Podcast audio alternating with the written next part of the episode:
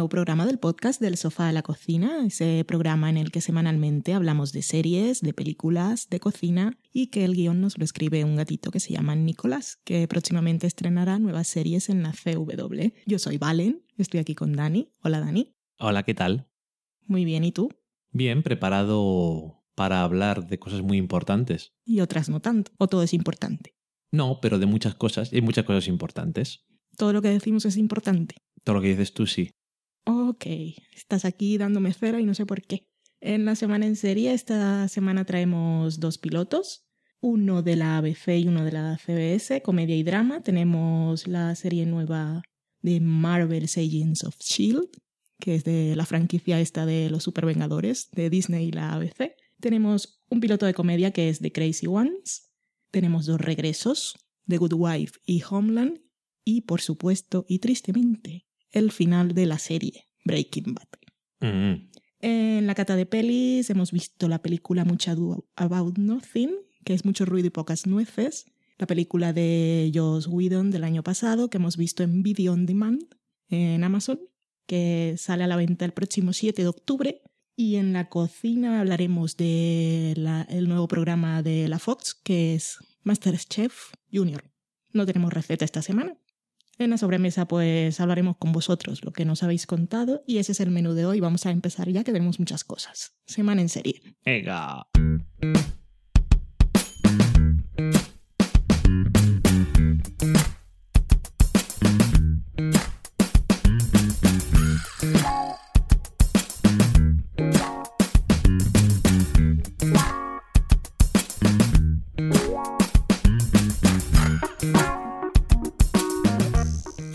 Empezamos la semana en serie quitándonos lo fácil, que son los pilotos, y el primero del que vamos a hablar es Agents of Shield.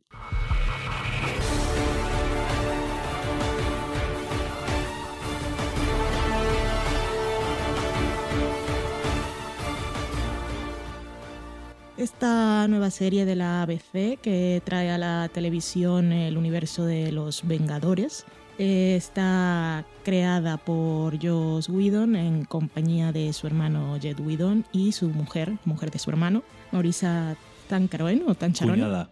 Sí, que ya han trabajado con él en Dollhouse y ellos por separado han hecho otras cosas como Spartacus, también estuvieron en Doctor Horrible. Ella canta además de escribir y él escribe y compone música. Son todos muy talentosos en la familia.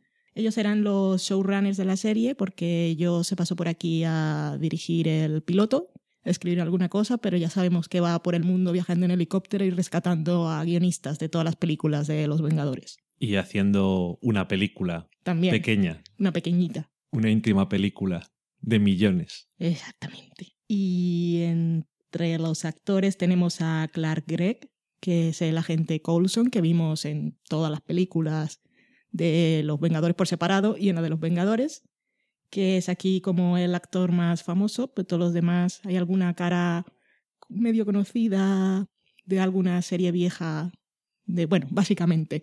El, su- el superhéroe que sale en este episodio trabajaba en Ángel y los demás pues los conoce su madre, o sea, la madre de cada uno. Al señor mayor que sería en Serenity y Kobe Smulders que hace Ay, por- un, sí, claro. hace un cameo. Dicen que a lo mejor en alguno también aparece Samuel L. Jackson.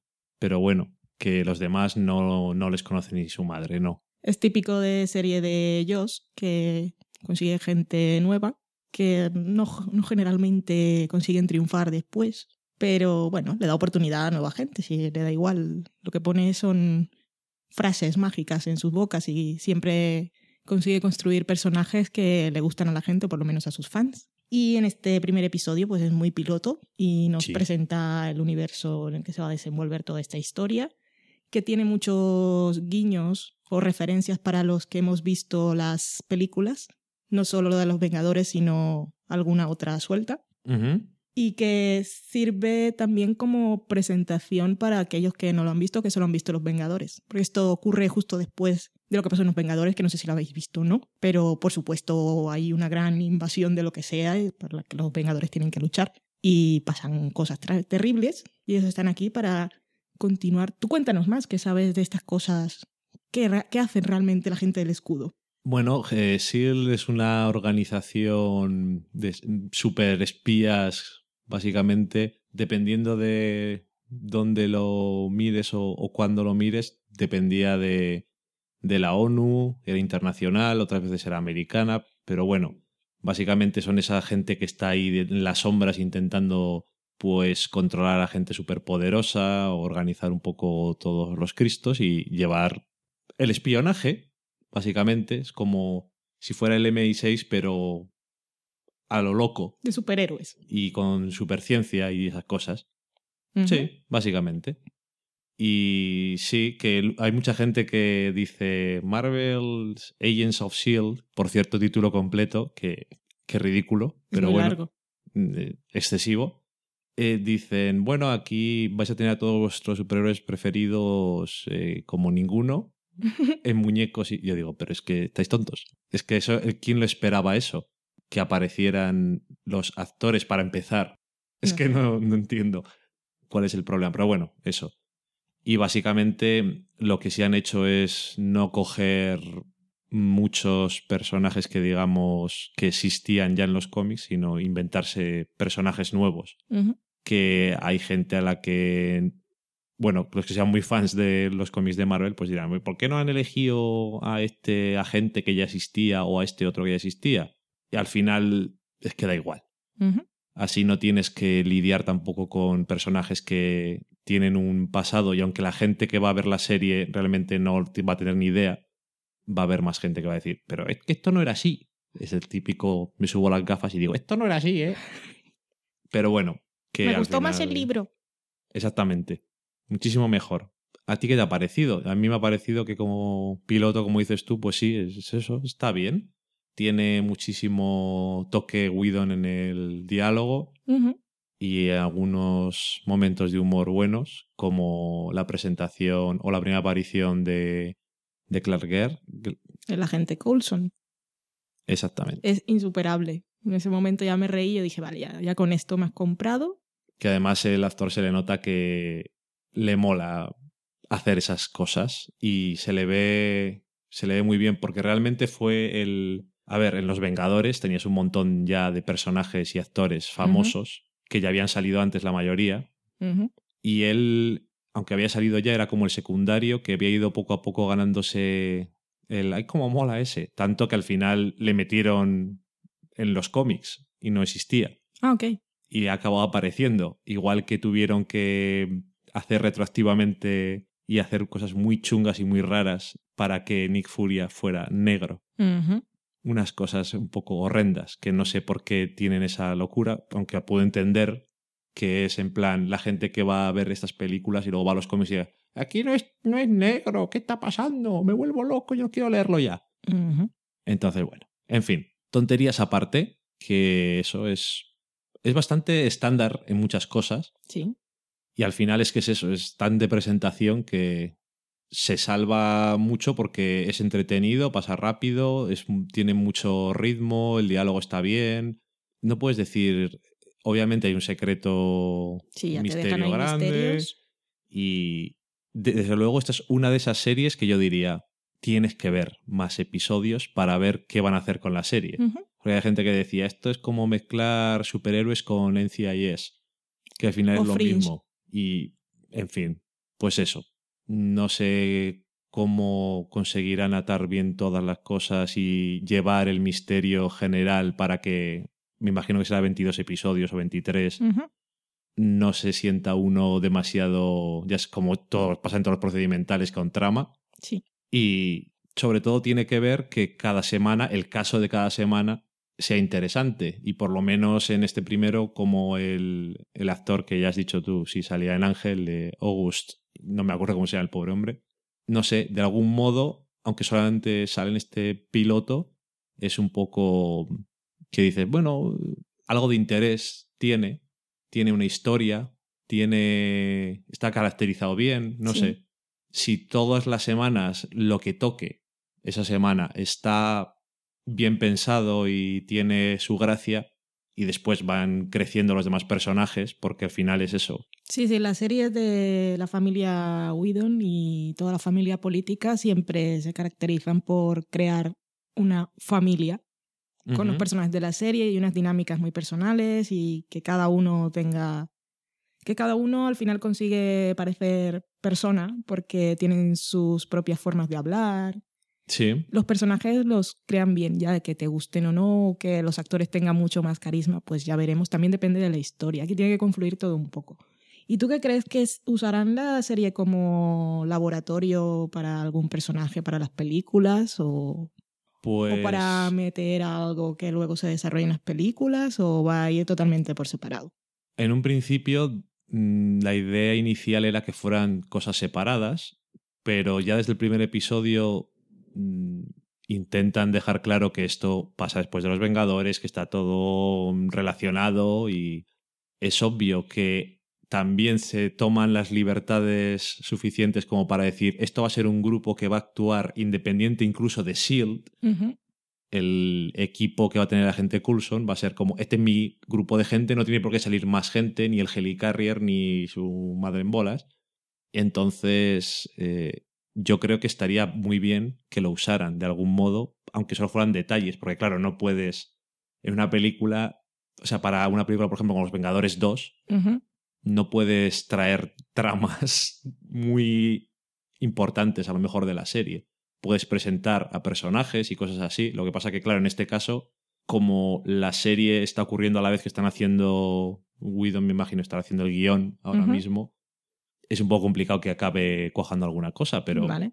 como una de las cosas que tienen los cómics de Marvel y que han conseguido trasplantar bien a la pantalla es que todo esté más o menos relacionado, pues es- sería chulo que hubiera cameos, que hubiera cosas, que hubiera detalles y referencias, aunque fueran pequeñas, Verbales. Yo creo que igual sí. aunque fuera eso, como aquella vez que hiciste no sé qué, que no es necesario saberlo, pero que si lo sabes mola. Vale.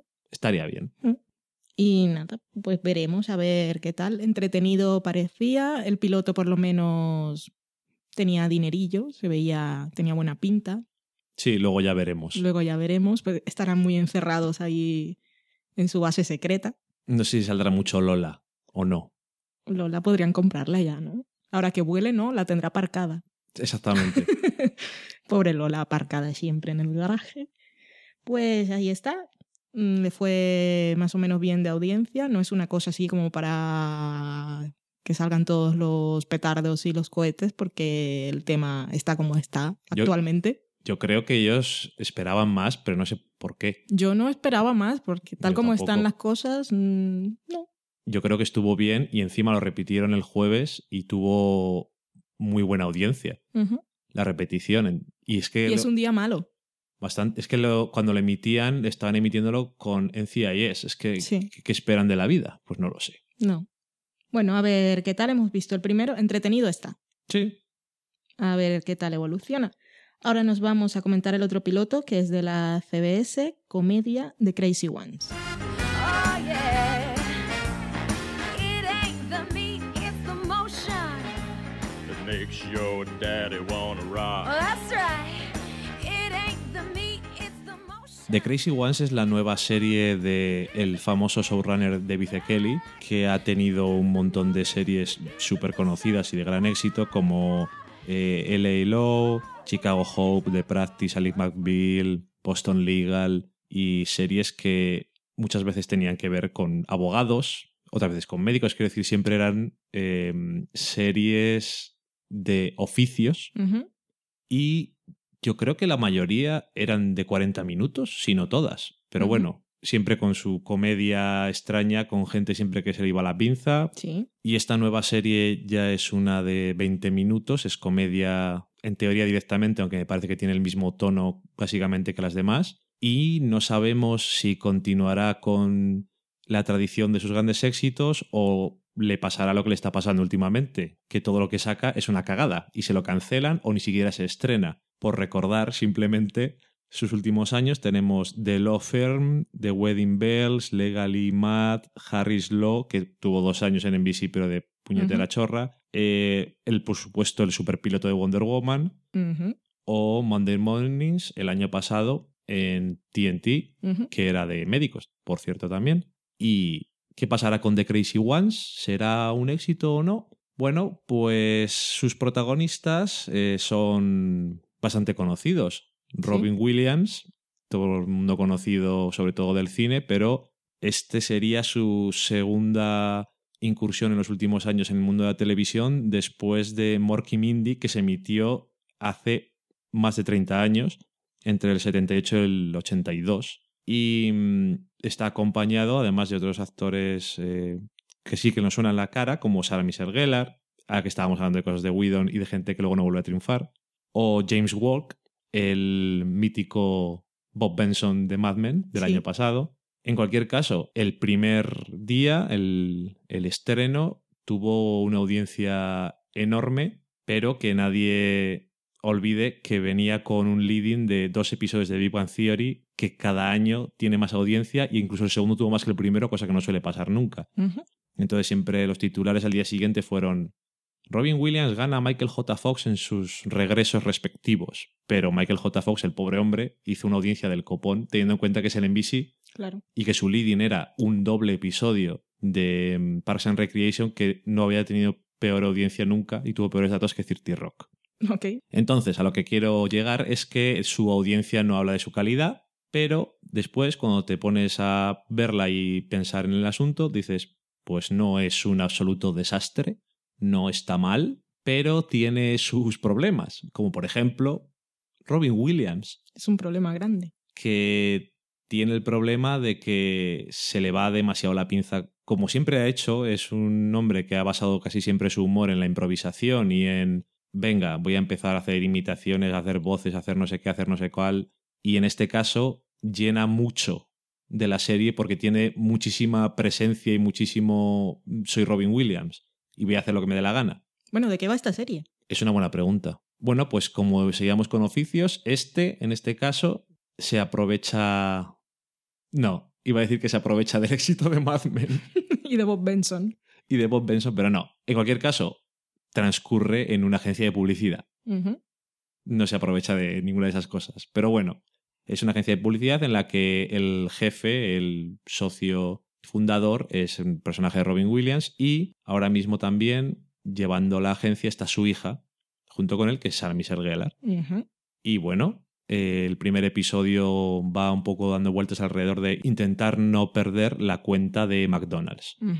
Que, por cierto, se habló mucho de que vaya product placement, pero no lo es, Curiosamente. Es simplemente es McDonald's y ya está. No hay. Bueno, en Mad Men pasa muchas veces también esas Sí. cosas.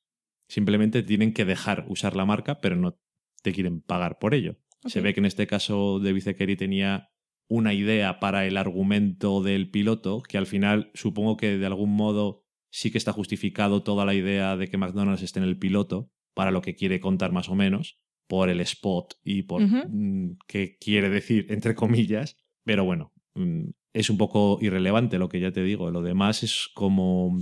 Es como demasiado secundario todo a Robin Williams. Sarah Michelle Gellar está como. Yo soy muy seria, no hagas esas cosas Sí. y es un poco awkward. Es que no sé, me da pena, pobre mujer. Me da pena porque nunca la he visto hacer nada bueno después de Buffy. Y es que Buffy hacía muchísimas cosas buenas. Sí. De humor y hacía drama súper bien y no ha vuelto a hacer ninguna de las cosas bien.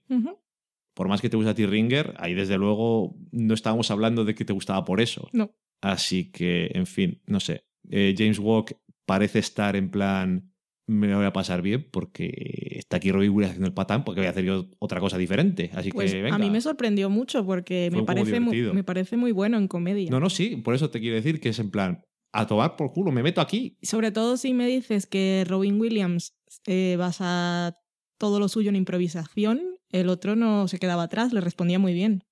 Sí, sí, que, eso que parece que es en plan, me meto a tope con ello, sin embargo, eh, Sarah Michelle Gellar, por ejemplo, se la ve como, eh, no sé qué tenía que decir ahora, casi.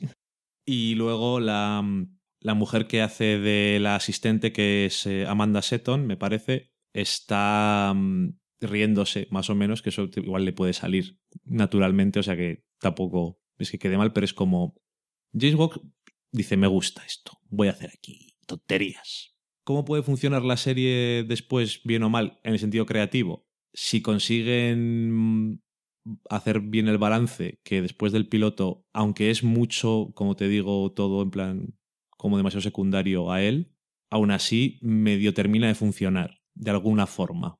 Yo creo que lo que mejor hace el piloto es terminar en un punto alto y es con las escenas falsas, que fue lo más divertido del episodio porque yo ahí me reí.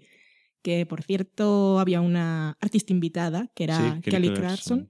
Que interpretaba, bueno, se interpretaba A sí ella misma. misma, pero que tenía una trama rollo Lojana Montana, quiero cambiar mi imagen, quiero cantar una canción sobre sexo, no hago jingles. Y la escena que tiene que está ella comiendo con la familia y va Sarah Michelle Gellar a intentar convencerla y le dice, convénceme, canta tú, ¿cómo sería? La vi bien a ella. O sea, también supongo que tirarán por ahí con artistas invitados y marcas conocidas. Lo que pasa, lo que yo no termino de ver muy bien, pero claro, es un piloto, es el tono de Es la muy raro. serie. Es, es raro, además que dejan ahí como ver que Robin Williams está enfermo, bueno, su personaje.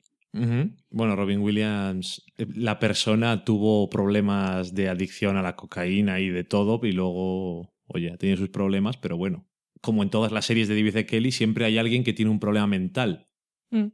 Y no es que se suela tratar de una forma muy en plan seria o interesante, sino que es más cómico normalmente. Entonces no sé exactamente qué quieren hacer. De todas formas, para que te guste la serie te tiene que gustar Robin Williams. Yo creo que para mí es un problema gordo, porque igual podría ir a ver en YouTube la escena falsa de cada episodio y creo que vería lo mejor si lo van a hacer siempre. Es que yo no puedo con el señor, me da repeluco, lo siento.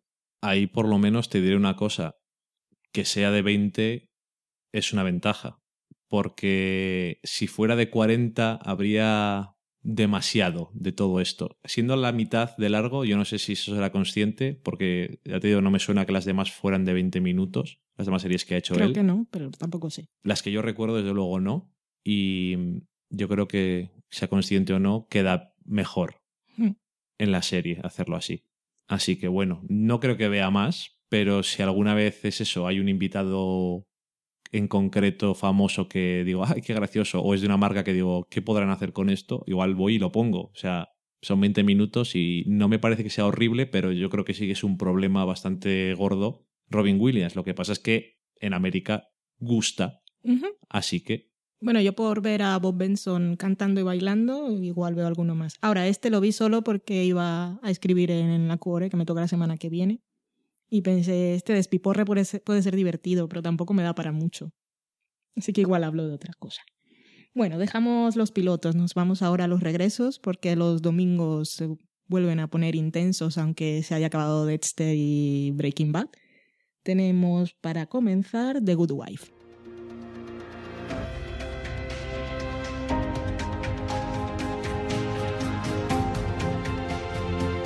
Ha vuelto The Good Wife en su quinta temporada con un episodio que se titula Everything is Ending, que no sé si es un aviso de que sea la última o no. son unos cobardes, tenían que haberla hecho de cinco palabras, los títulos. Sí, tenían que haber mantenido la tradición. Pero es la última, vamos a hacer lo que queramos. Bueno, no sabemos si es la última ni quiero. Es lo que hay. Tenemos el regreso de Alicia Florrick y todos sus amigos. Y El- enemigos. El episodio estaba dirigido por Robert King, uno de los creadores, y Escrito por los dos. escrito por los dos, que son, son marido y mujer. Ajá. Y bueno, que la dirección es bastante destacable, fue todo muy dinámico y emocionante y la vimos el lunes al mediodía, antes de ver, bueno, no justo antes, pero la vimos antes que Breaking Bad y yo estaba muy estresada durante todo el día porque se acababa la serie y The Good Wife no me ayudó a relajarme, No. aunque lo disfruté mucho. Era todo muy enérgico y emocionante. Están pasando cosas constantemente y la cámara y sus travelings y los personajes no dejaban de caminar. Me gustó mucho. Disfruté muchísimo el regreso de la serie. Y tenemos, aquí- bueno, spoilers. No sé si estáis viendo la serie o no. Así que no es que sean muchos spoilers, pero bueno, ya sabéis, si no habéis visto el episodio y estáis en ello, saltad a lo siguiente, que será Homeland, O Breaking Bad, que o Breaking Bad, todo- o la cata de pelis. todo va a tener spoilers. Sí, a partir de ahora todo spoilers. Pues tenemos todo sigue justo donde lo dejamos, con Alicia y Cari aquí a punto de irse a la nueva firma. Ya tenemos a Peter como que es lo que es, Gobernador. gobernador de Illinois. Y Willy Dayan y todos por allí, bueno, primero David Lee, sospechando qué es lo que ocurre con esos de cuarto año, Sospechar. pasan cosas raras.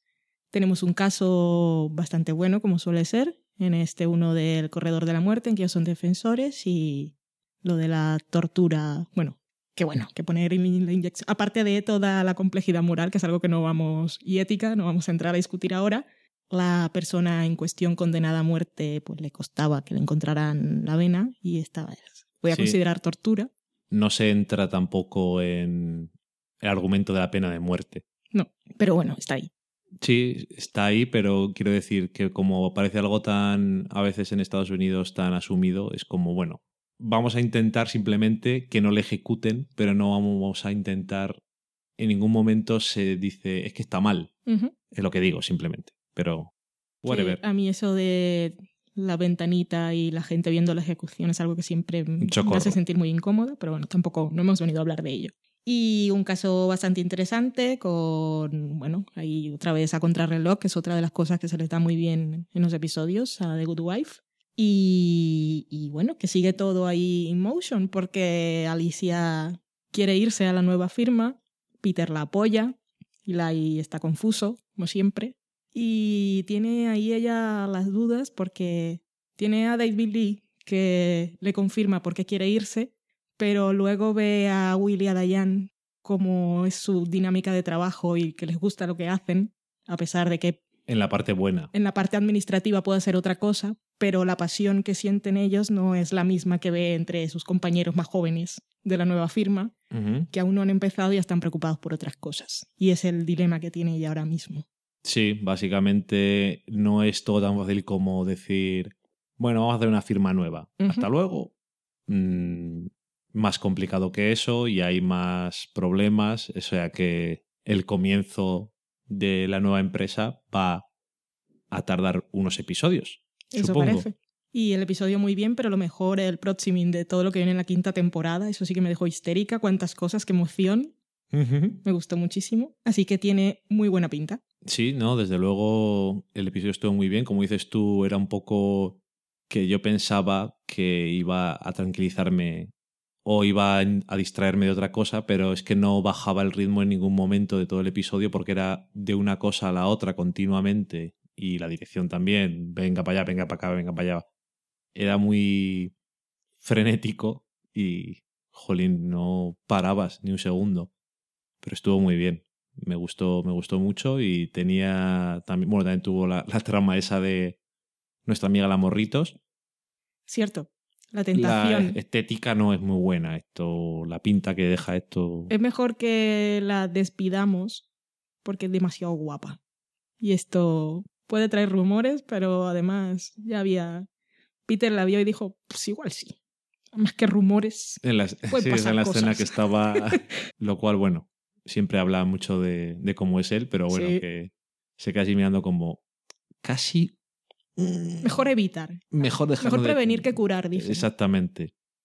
En estas cosas, si tienes que tener esa actitud, tienes problemas. Pero bueno, Bueno, y antes de que no vamos a comentar nada más, nos gustó mucho y seguiremos viendo. Los lunes vuelven a ser bonitos. Pero para pasar a la siguiente serie que es Homeland, nos vamos con la idea de que ahora Grace es una chica sexy. Oh sí, oh my god. Le han hecho una foto muy chula, un robado que ella quería tener en Facebook. Y, joder, qué guapa estoy. Y de ahí nos vamos a la otra serie que es Homeland, en la que también tenemos una jovencita muy inquieta.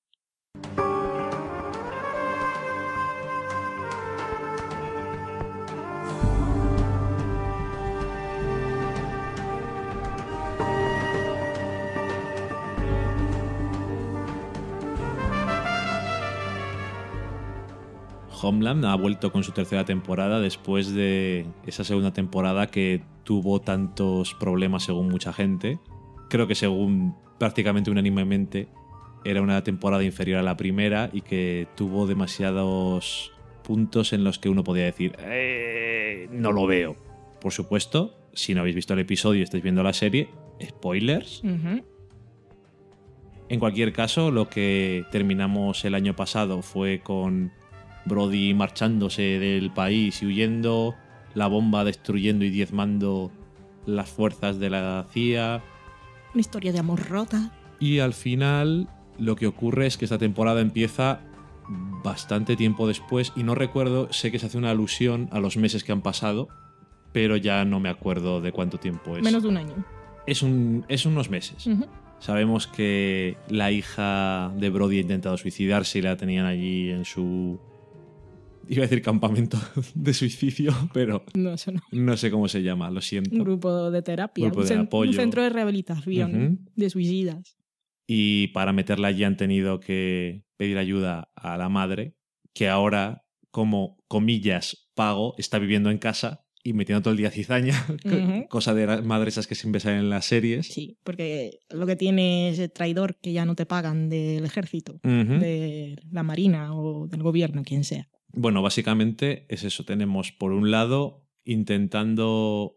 La familia intentando lidiar con las consecuencias de lo que ha hecho o no ha hecho, pero lo que piensan que ha, que ha pasado con Brody, lo cual es una idea que podría estar bien, la verdad, porque tampoco se suele hablar mucho de eso. Lo que pasa que es que Dana es un personaje que el año pasado no lo usaron muy bien para mí, más que cuando salía con su padre, y este año que no está su padre es como un poco socorro. Ya sale Da el miedo. chaval que salía en Dexter este año, además, casualmente ha dicho, no te vayas que tenemos otra cosa para ti.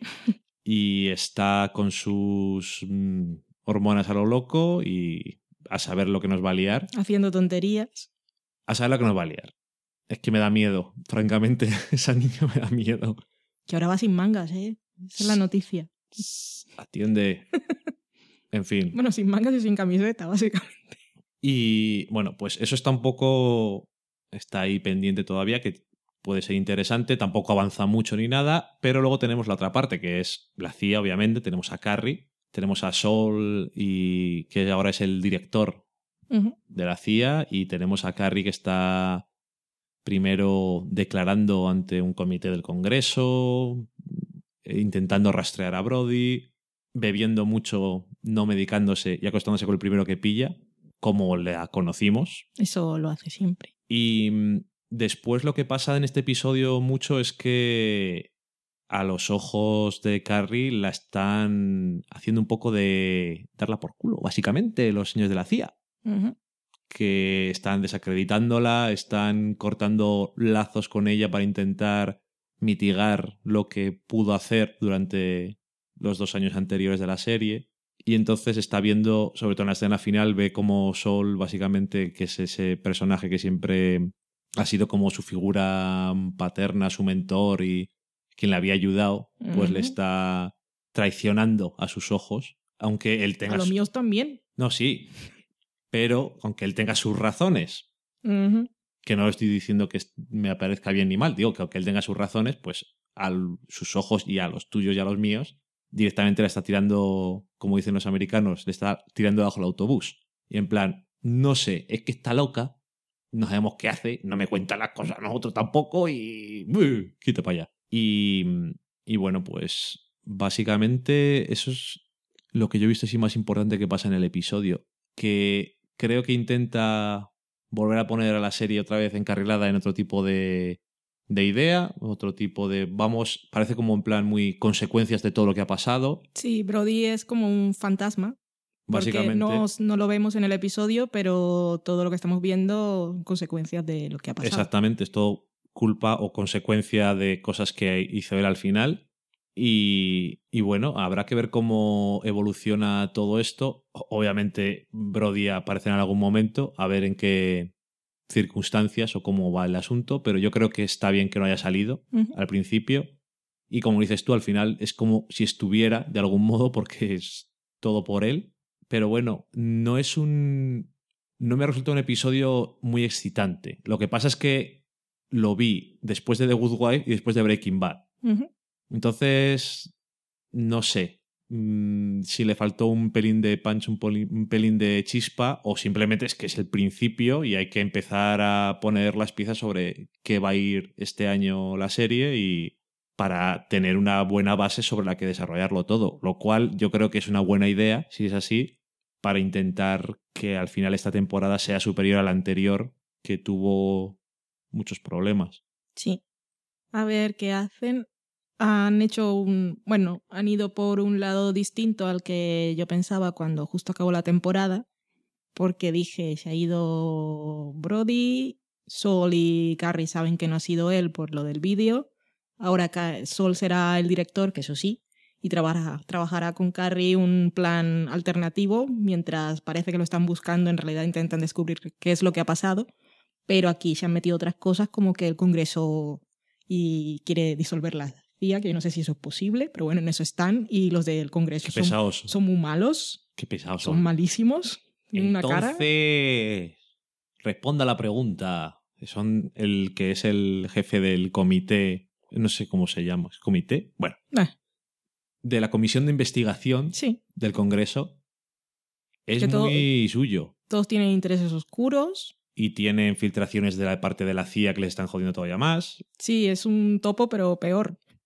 Porque antes era el que trabaja para Bunasir y ahora que quiere, alguien quiere cargarse la organización. Igual es porque no hay dinero para pagar las cosas y todo lo que está pasando en Estados Unidos. Mm, cierto, que es muy real todo eso. Lo que pasa es que la serie está como en un... A ver, me, me van a plantear algo nuevo y no sé cuál va a ser la dinámica. Lo que pasa es que Carrie, que es el personaje que a mí más me gusta, y Sol, no los hemos visto interactuar en el primer episodio solo por teléfono y luego a través del vídeo él traicionándola. Pero además el personaje de Carrie per se no está en una situación nueva. O sea, ya la hemos visto en esto. Ya la Sí. hemos visto antes que ha dejado el tratamiento y puede ir bebiendo y la vida loca, aunque ahora- ahora ella diga que está siguiendo una terapia alternativa, que no sabemos si es verdad o se lo dijo a su padre. Eso es una bullshit, vamos. Y también es el mismo conflicto o el mismo motor que la movía en la primera temporada, que es no estuve lo suficientemente atenta y toda esta gente murió por mí, que eso era lo que decía del 11S, Exactamente. lo que decían los títulos de crédito al menos. Exactamente. Y aquí estamos otra vez igual, entonces mm, yo creo que necesita un algo. Parece que puede ser la dinámica de intentar, bueno, como deja el final del episodio claro, que ahora no tiene aliados dentro de la CIA, por lo menos frente al público, porque le, la están dando por todos los lados. Lo que pasa es que ahora es, No sé hacia dónde tirará. es opinión pública, pero también se ha sentido sola en ese sentido y ahora también va a acudir al calvo. Bueno, vamos a ver qué pasa de ahora en adelante. En el Proximin decía algo de que iba a la prensa. Hmm. Entonces, eh, si van por ahí que es en plan, eh, Carrie ya es en plan, me- se me va la pinza. Pero es nadie que ya no tiene mí. credibilidad. Ya, ya lo sé, pero no teniendo credibilidad, dependiendo de cómo fuera el periodista, puede haber cosas muy interesantes. Aún así, este año hace falta a ver qué va a pasar. Porque mm, Necesitamos algo. No tenemos el supervillano que había antes, pero seguimos teniendo topo.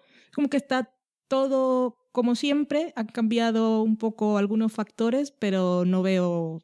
Bueno, tengo ganas de que me enseñen qué es lo que va a pasar. sí, Porque a- a mí me gusta la serie y aparte del momento chungo de despedida en el bosque, que fue totalmente fuera de tono entre Brody y Carrie, a mí la segunda temporada en realidad me gustó. Me parece bien. Tenía. Es que en el último episodio había un par de cosas como eso, por ejemplo, que era. Era potente. Pero ahora eso, eh, tenemos que ver por dónde va a ir, porque. Es que francamente no lo sabes. En la temporada pasada parece que iba todo mucho más rápido. Sí, Y a lo mejor fue uno de sus problemas que era lo que hacía que al principio molara tanto que los cuatro o cinco primeros episodios fueran tan la, la leche, por lo menos para mí, de la segunda temporada, era que era todo lo que no te esperas que va a pasar, pasa al final de cada episodio, que parece el final de una temporada, y venga y venga, y después se perdieron un poco el rumbo en algunas cosas, y en esta parece que están tomando más su tiempo para ver qué van a hacer exactamente y ya lo han hecho de las dos formas. Por la primera temporada fue todo construyéndose más lentamente, pero también los elementos que estaban en juego eran totalmente diferentes. sí, Así que hay que ver por dónde van a tirar ahora. Yo, hombre, obviamente, si a mí me gusta Homeland, entonces voy a seguir viéndola.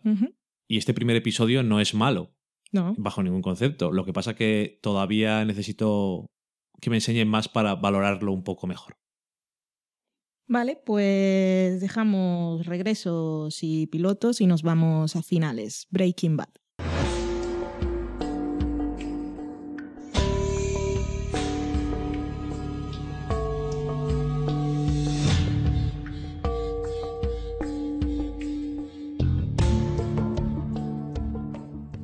Queridos amigos, todos aquellos que no veis Breaking Bad y no os interesa o no queréis spoilers, por favor pasad a la cata de pelis porque necesitamos nuestro momento de desahogo. Pasad vosotros a la salita de al lado que nosotros nos quedamos hoy en la habitación grande, que estamos de despedida. Y si queréis, pon- ponéis cascos porque vamos a gritar. No, no vamos a gritar. Breaking Bad, último episodio de la serie, titulado Felina. Al final era un anagrama de finale y tenía. Era el personaje de la canción de Robbie Martin que salía en el casete que veíamos en el coche de Walter en el teaser. Auténtica cinta de gasolinera, parecía. Así es. Eh, escrito y dirigido por Vince Gilligan, el creador de la serie. Un episodio que batió todos los récords de la serie. La serie en esta quinta temporada fue aumentando el número de espectadores episodio tras episodio. En este último tuvo más de 10 millones de personas viéndola en directo y con un 6.7 de rating en, en la demo buena. Y también, según Nielsen, dice que batió todos los récords como el episodio del que más se habló en Twitter durante la semana. No me extraña. A mí tampoco. Pues vamos a hablar que El estreno de, Be- de Betrayal estuvo cerca. Eh, seguramente. A final de la serie, muchas cosas que comentar. Comentamos escena a escena y luego valoración final o valoración final y que cómo lo hacemos. Como tú quieras. Esto, básicamente, si quieres, podemos hablar de cuál es la sensación final que tenemos y después hablamos de la serie en general, para despedirla.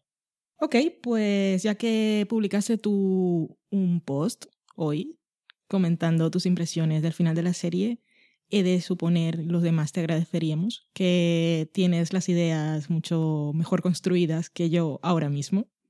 Suele ayudar.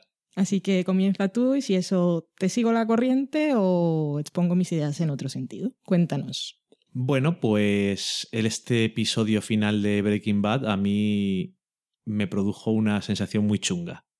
Socorro. Después, esta tarde, estaba leyendo un post que había escrito, creo que Adri, en Mil y una experiencias sobre este final, y decía que había tenido la serie tres finales diferentes, como hemos hablado tú y yo, en Ozymandias, el frenético locura y venga para allá y venga para acá, y un final, en Granite State, el emocional demoledor y todas esas cosas, y después en este, que era el final atacabos.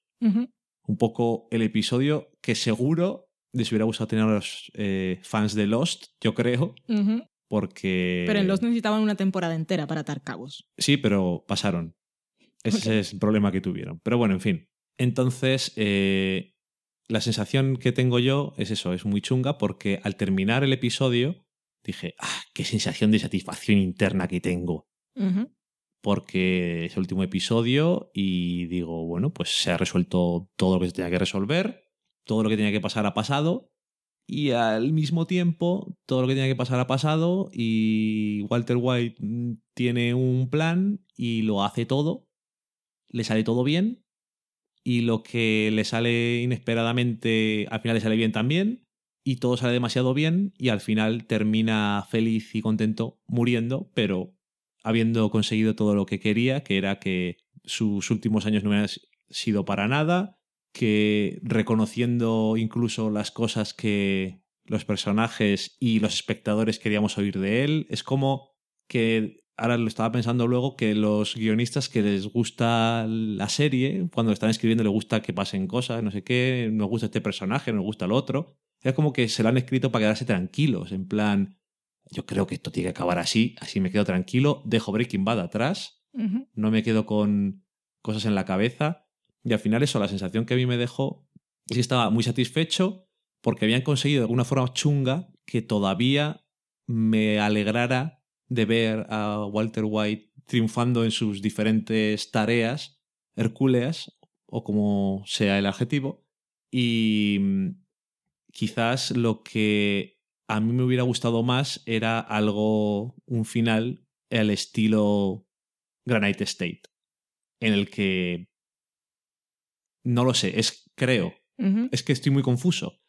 En el sentido de, a lo mejor a mí lo que me hubiera dejado más, porque yo también soy un poco de alma negra, que hubiera muerto solo, abandonado y con todos sus esfuerzos para nada, en una cabaña rodeado de nieve y completamente abandonado, cobarde para salir de donde estaba.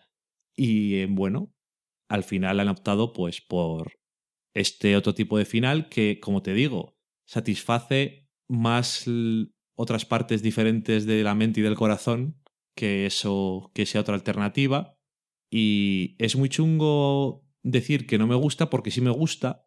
El episodio me parece que, por cierto, está súper bien dirigido, actuado, que te cagas, tiene unas escenas que me encantan, algunos diálogos que son geniales. Y luego al mismo tiempo me da la sensación de que es un episodio que dices, como que en comparación con otras decisiones que han tomado en la serie, me hubiera gustado que se hubieran arriesgado más a no dejar contento a todo el mundo intentando no comprometerse con nada más. Que da la sensación de que este es un final que todo el mundo va a decir, ah, me he quedado nuevo, macho. Y al mismo tiempo yo pienso, pero Walter White se merece morir feliz y que todo salga bien a todo el mundo.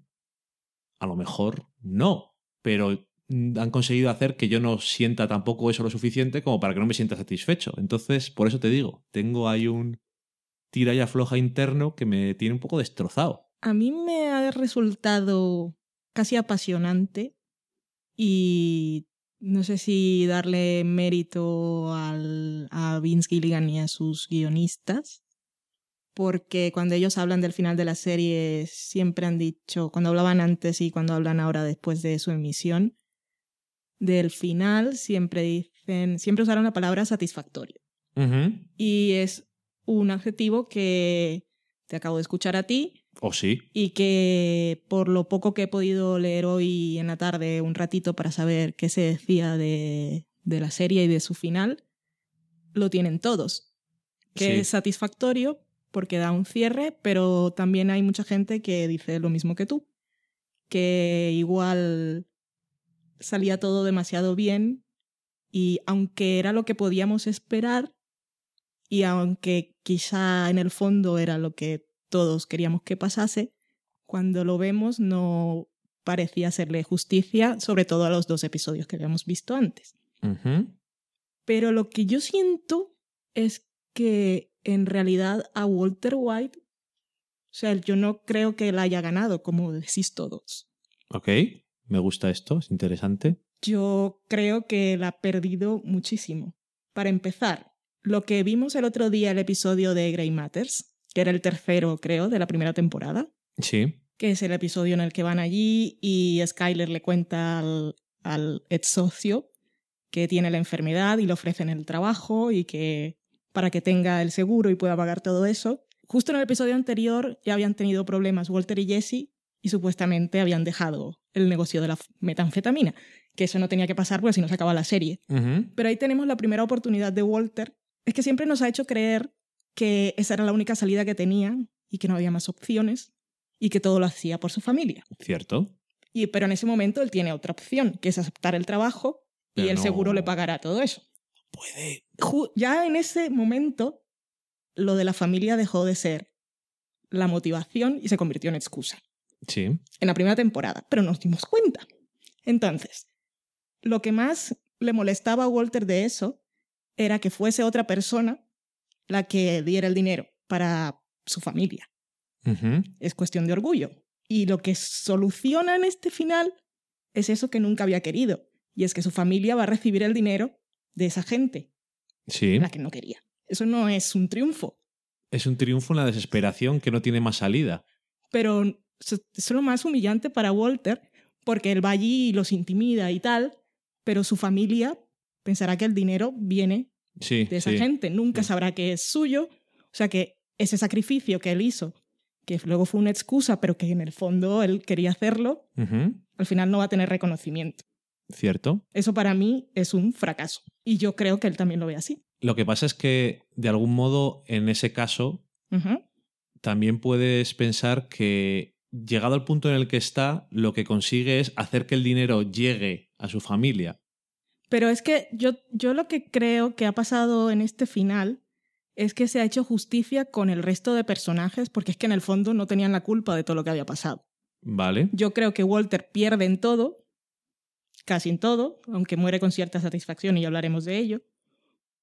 Pero lo que él hace es como arreglar todos los entuertos que había, pero no gana. O sea, tenemos que la familia llegará, pero porque Skyler y sus hijos puedan tener un futuro, Ujú. que no tienen la culpa.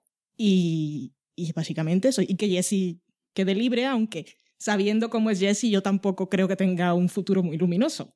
Ya, aunque les gustaría creer a los guionistas. O sea, que tú piensas que realmente lo que Walter White hace en este episodio no es ganar, sino intentar arreglar todo lo que ha jodido antes de morirse. Sí. Y no es una redención para con la gente. O sea, él no ha limpiado su nombre frente a su familia. No, no. Su hijo seguirá pensando que es un asesino criminal, mató a su tío. Y Hank sigue muerto. O sea, hay tragedia. María está viuda. Hank sigue muerto. Su hijo piensa que su padre es un criminal. Esa familia va a tener que seguir cargando el lastre que es que el Sí, padre sí. de esa familia sea un monstruo. Vale. Y, y Jesse no puede estar más torturado en la vida. Porque todo este tiempo que ha pasado como, encadenado como un perro y viendo morir a Andrea, o sea, es más tortura de la que ya tenía. Yo no creo que él termine bien.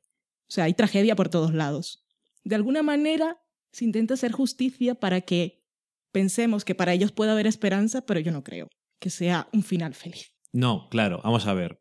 Yo creo que es un filan feliz en el sentido no para los personajes, sino para quien lo está viendo. Para Walter en el sentido no de obviamente todo lo que tú has dicho tú es totalmente cierto. Ha tenido que hacer cosas que nunca ha hecho, ha admitido cosas que nunca admitiría, pero es en plan antes de irme voy a intentar solucionar todo lo que todo lo que he fastidiado y consigue solucionarlo todo y entonces se puede morir tranquilo, más que feliz. En plan, bueno, por lo menos he hecho eso.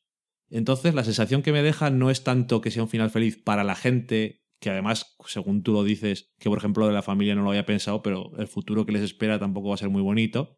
Y el de Jesse, por más que le guste a Vince Gilligan la idea de que va a acabar en Alaska o en... me da igual, es un drogadicto, Es un ex- drogadicto ex drogadicto, torturado, traumatizado traumatizado y sin dinero. y sin nada. Sin dinero, y sin buscado, casa. buscado por la policía. Porque si no le encontró el DVD en casa de Hank, porque se lo llevaron los nazis, lo encontrarían de los nazis. Se habrían quedado para verlo en de vez en cuando. Entonces me da la sensación de que es no que no se está no están comprometiendo su forma de escribir a la serie, pero más ante el espectador. Entonces, claro, uno puede argumentar que si realmente es este el único final posible que uno puede no esperar, sino que la serie necesita. Y entonces ese le veo yo que es el otro problema que tengo, que es que veo el episodio y digo, es que realmente este episodio puede existir de otro modo. Y yo creo que a lo mejor no es posible que exista de otro modo. Es el- lo mejor que puede ser y en el sentido, el sentido de la satisfacción, como tú dices, algo que ha dicho mucha gente, lo de satisfacción, porque es una cosa que no siempre pasa. Es que lo que pasa es que no estamos acostumbrados a que las series tengan cierre, de verdad, de todo. Bien. Y en este caso, quisieron dárnoslo y entonces, ¿qué ha pasado? No estoy acostumbrado, no me gusta. algunos finales ambiguos y algunas cosas que quedan abiertas me gustan. Por ejemplo, el final de The Shield a mí me gusta. Mm, Es abierto, pero me parece el mejor final que podía tener esa serie. Y en este caso es eso, que tengo la sensación de que la- el capítulo final de Breaking Bad transmite al mismo tiempo satisfacción a la gente que lo está viendo y al mismo tiempo a algunos nos transmite la sensación de que han querido satisfacernos. Y eso puede ser algo malo o puede ser algo estupendo, porque puedes tener la parte buena de me ha satisfecho completamente este episodio, estoy muy contento porque he terminado la serie y digo, bravo, estupendo, me ha dejado contentísimo, no estoy preguntándome si aquello o si aquello o si aquello. Y al mismo tiempo yo me pregunto que si no había alguna posibilidad, si no había algo que podía haber hecho un final satisfactorio sin que yo tuviera la sensación de que me estuvieran satisfaciendo. Es un poco extraño decirlo así y siempre que hablo contigo, en, algunos, en algunas cosas digo, me estoy dando cuenta que estoy cambiando de opinión. Pero es que esto no puedo porque es algo tan intangible y a lo mejor tan abstracto que realmente no se puede señalar en el episodio en sí, que es que es... No estoy seguro. Creo que te entiendo perfectamente lo que tú dices y de hecho me alegro mucho, pero es que es eso, no me puedo desprender de la sensación de que los guionistas de este episodio o de la serie querían terminar dejando a todo el mundo satisfecho. Yo no sé hasta qué punto ellos iban a sacrificar lo que querían contar para complacer a la gente. Porque si algo hemos aprendido escuchándolos es que ellos siempre exploran todas sus posibilidades hasta que se sienten cómodos con algo. Y si esto es el final que decidieron, después de haber explorado otros finales y mostrárnoslos en episodios anteriores, que no tenían que hacerlo, si hubiesen querido acabar el- la serie de otra manera, pues Ozymandias habría sido el último o Granite States habría sido el último. Por eso te digo, Pero ellos querían esto, pero yo no creo que lo hayan hecho para complacer a la gente. Pues ya eso- no tienen nada que demostrar. Por eso te digo que la existencia de este episodio en sí hace y que probablemente esta sea la única forma en la que este episodio puede existir, hace que sea imposible que yo diga es perfecto todo. No es culpa suya, es algo que no soy capaz de, de dejar ahí. Yo creo que si tiene un problema el episodio es que no tiene la energía y la emoción y el desgaste, el desgaste emocional por parte del espectador que tienen los dos anteriores. Si. Y es que este está construido, este es todo Walter haciendo sus cosas. Sí. Y entonces cada, cada acto es solucionando un tema. Entonces quizás si queda la sensación esa de voy a atar todos los cabos, no me ha quedado ninguno. Otro problema, Que no hay sorpresa, es lo que me refiero yo. Aunque no digo que te hubiera dicho antes de emitirlo, van a poner todo esto.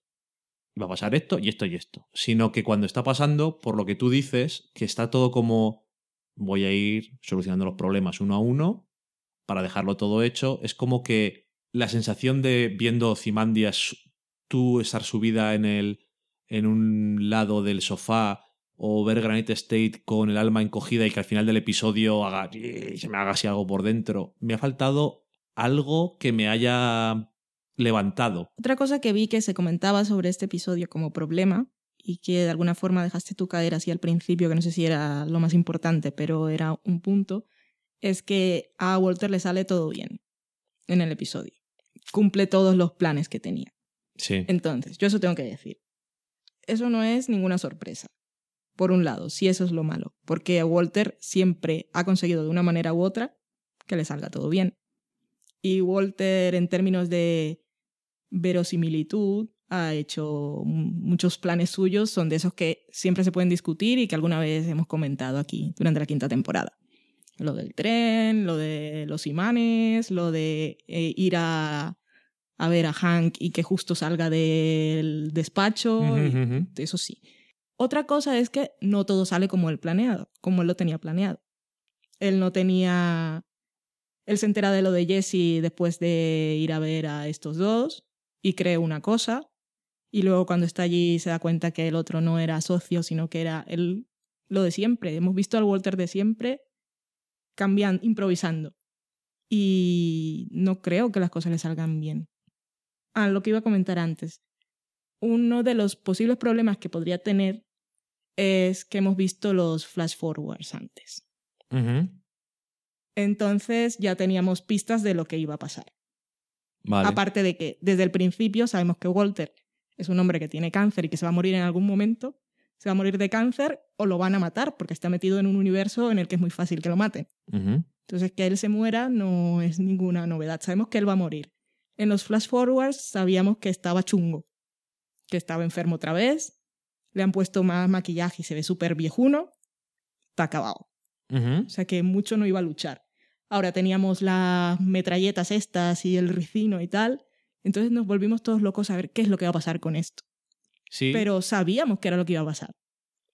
Sí. Y a lo mejor eso ha sido un problema. Yo no creo. Eso puede ser un problema porque ya sabíamos lo que iba a pasar, pero es que voy a lo que voy. A mí me gustó mucho el final y ya yo no creo que ellos tuviesen nada que demostrar ni sorprendernos al final, porque ya nos han sorprendido todo lo que querían. Y este último episodio era para darnos un cierre y para darle un cierre a los personajes, que para mí es bastante agridulce. Pero bueno, los flash forwards ah, para mí sí ayudaron, aunque como ya sabemos, cuando ellos los meten no saben muy bien Sí. por dónde van a tirar. Pero para este episodio que estaba, que igual ellos sí tenían la idea de que tenían que darle cierre a todo y que tenían que pasar muchas cosas, haberlos visto antes nos ayudó a entender muy rápidamente la cronología de todo lo que estaba ocurriendo Vale. con solo un par de momentos. O sea, verlo ahí con el bacon y la mujer, ya sabías dónde estaba. Y cuando va a buscar el risino, que solo lo vemos ahí con el enchufe y luego en el, en el salón, no sé, a mí me lo dejó todo, me pareció que estuvo muy bien utilizado, porque con un par de planos ya sabíamos en qué orden estaban pasando las cosas. No sé, a mí es que me gustó.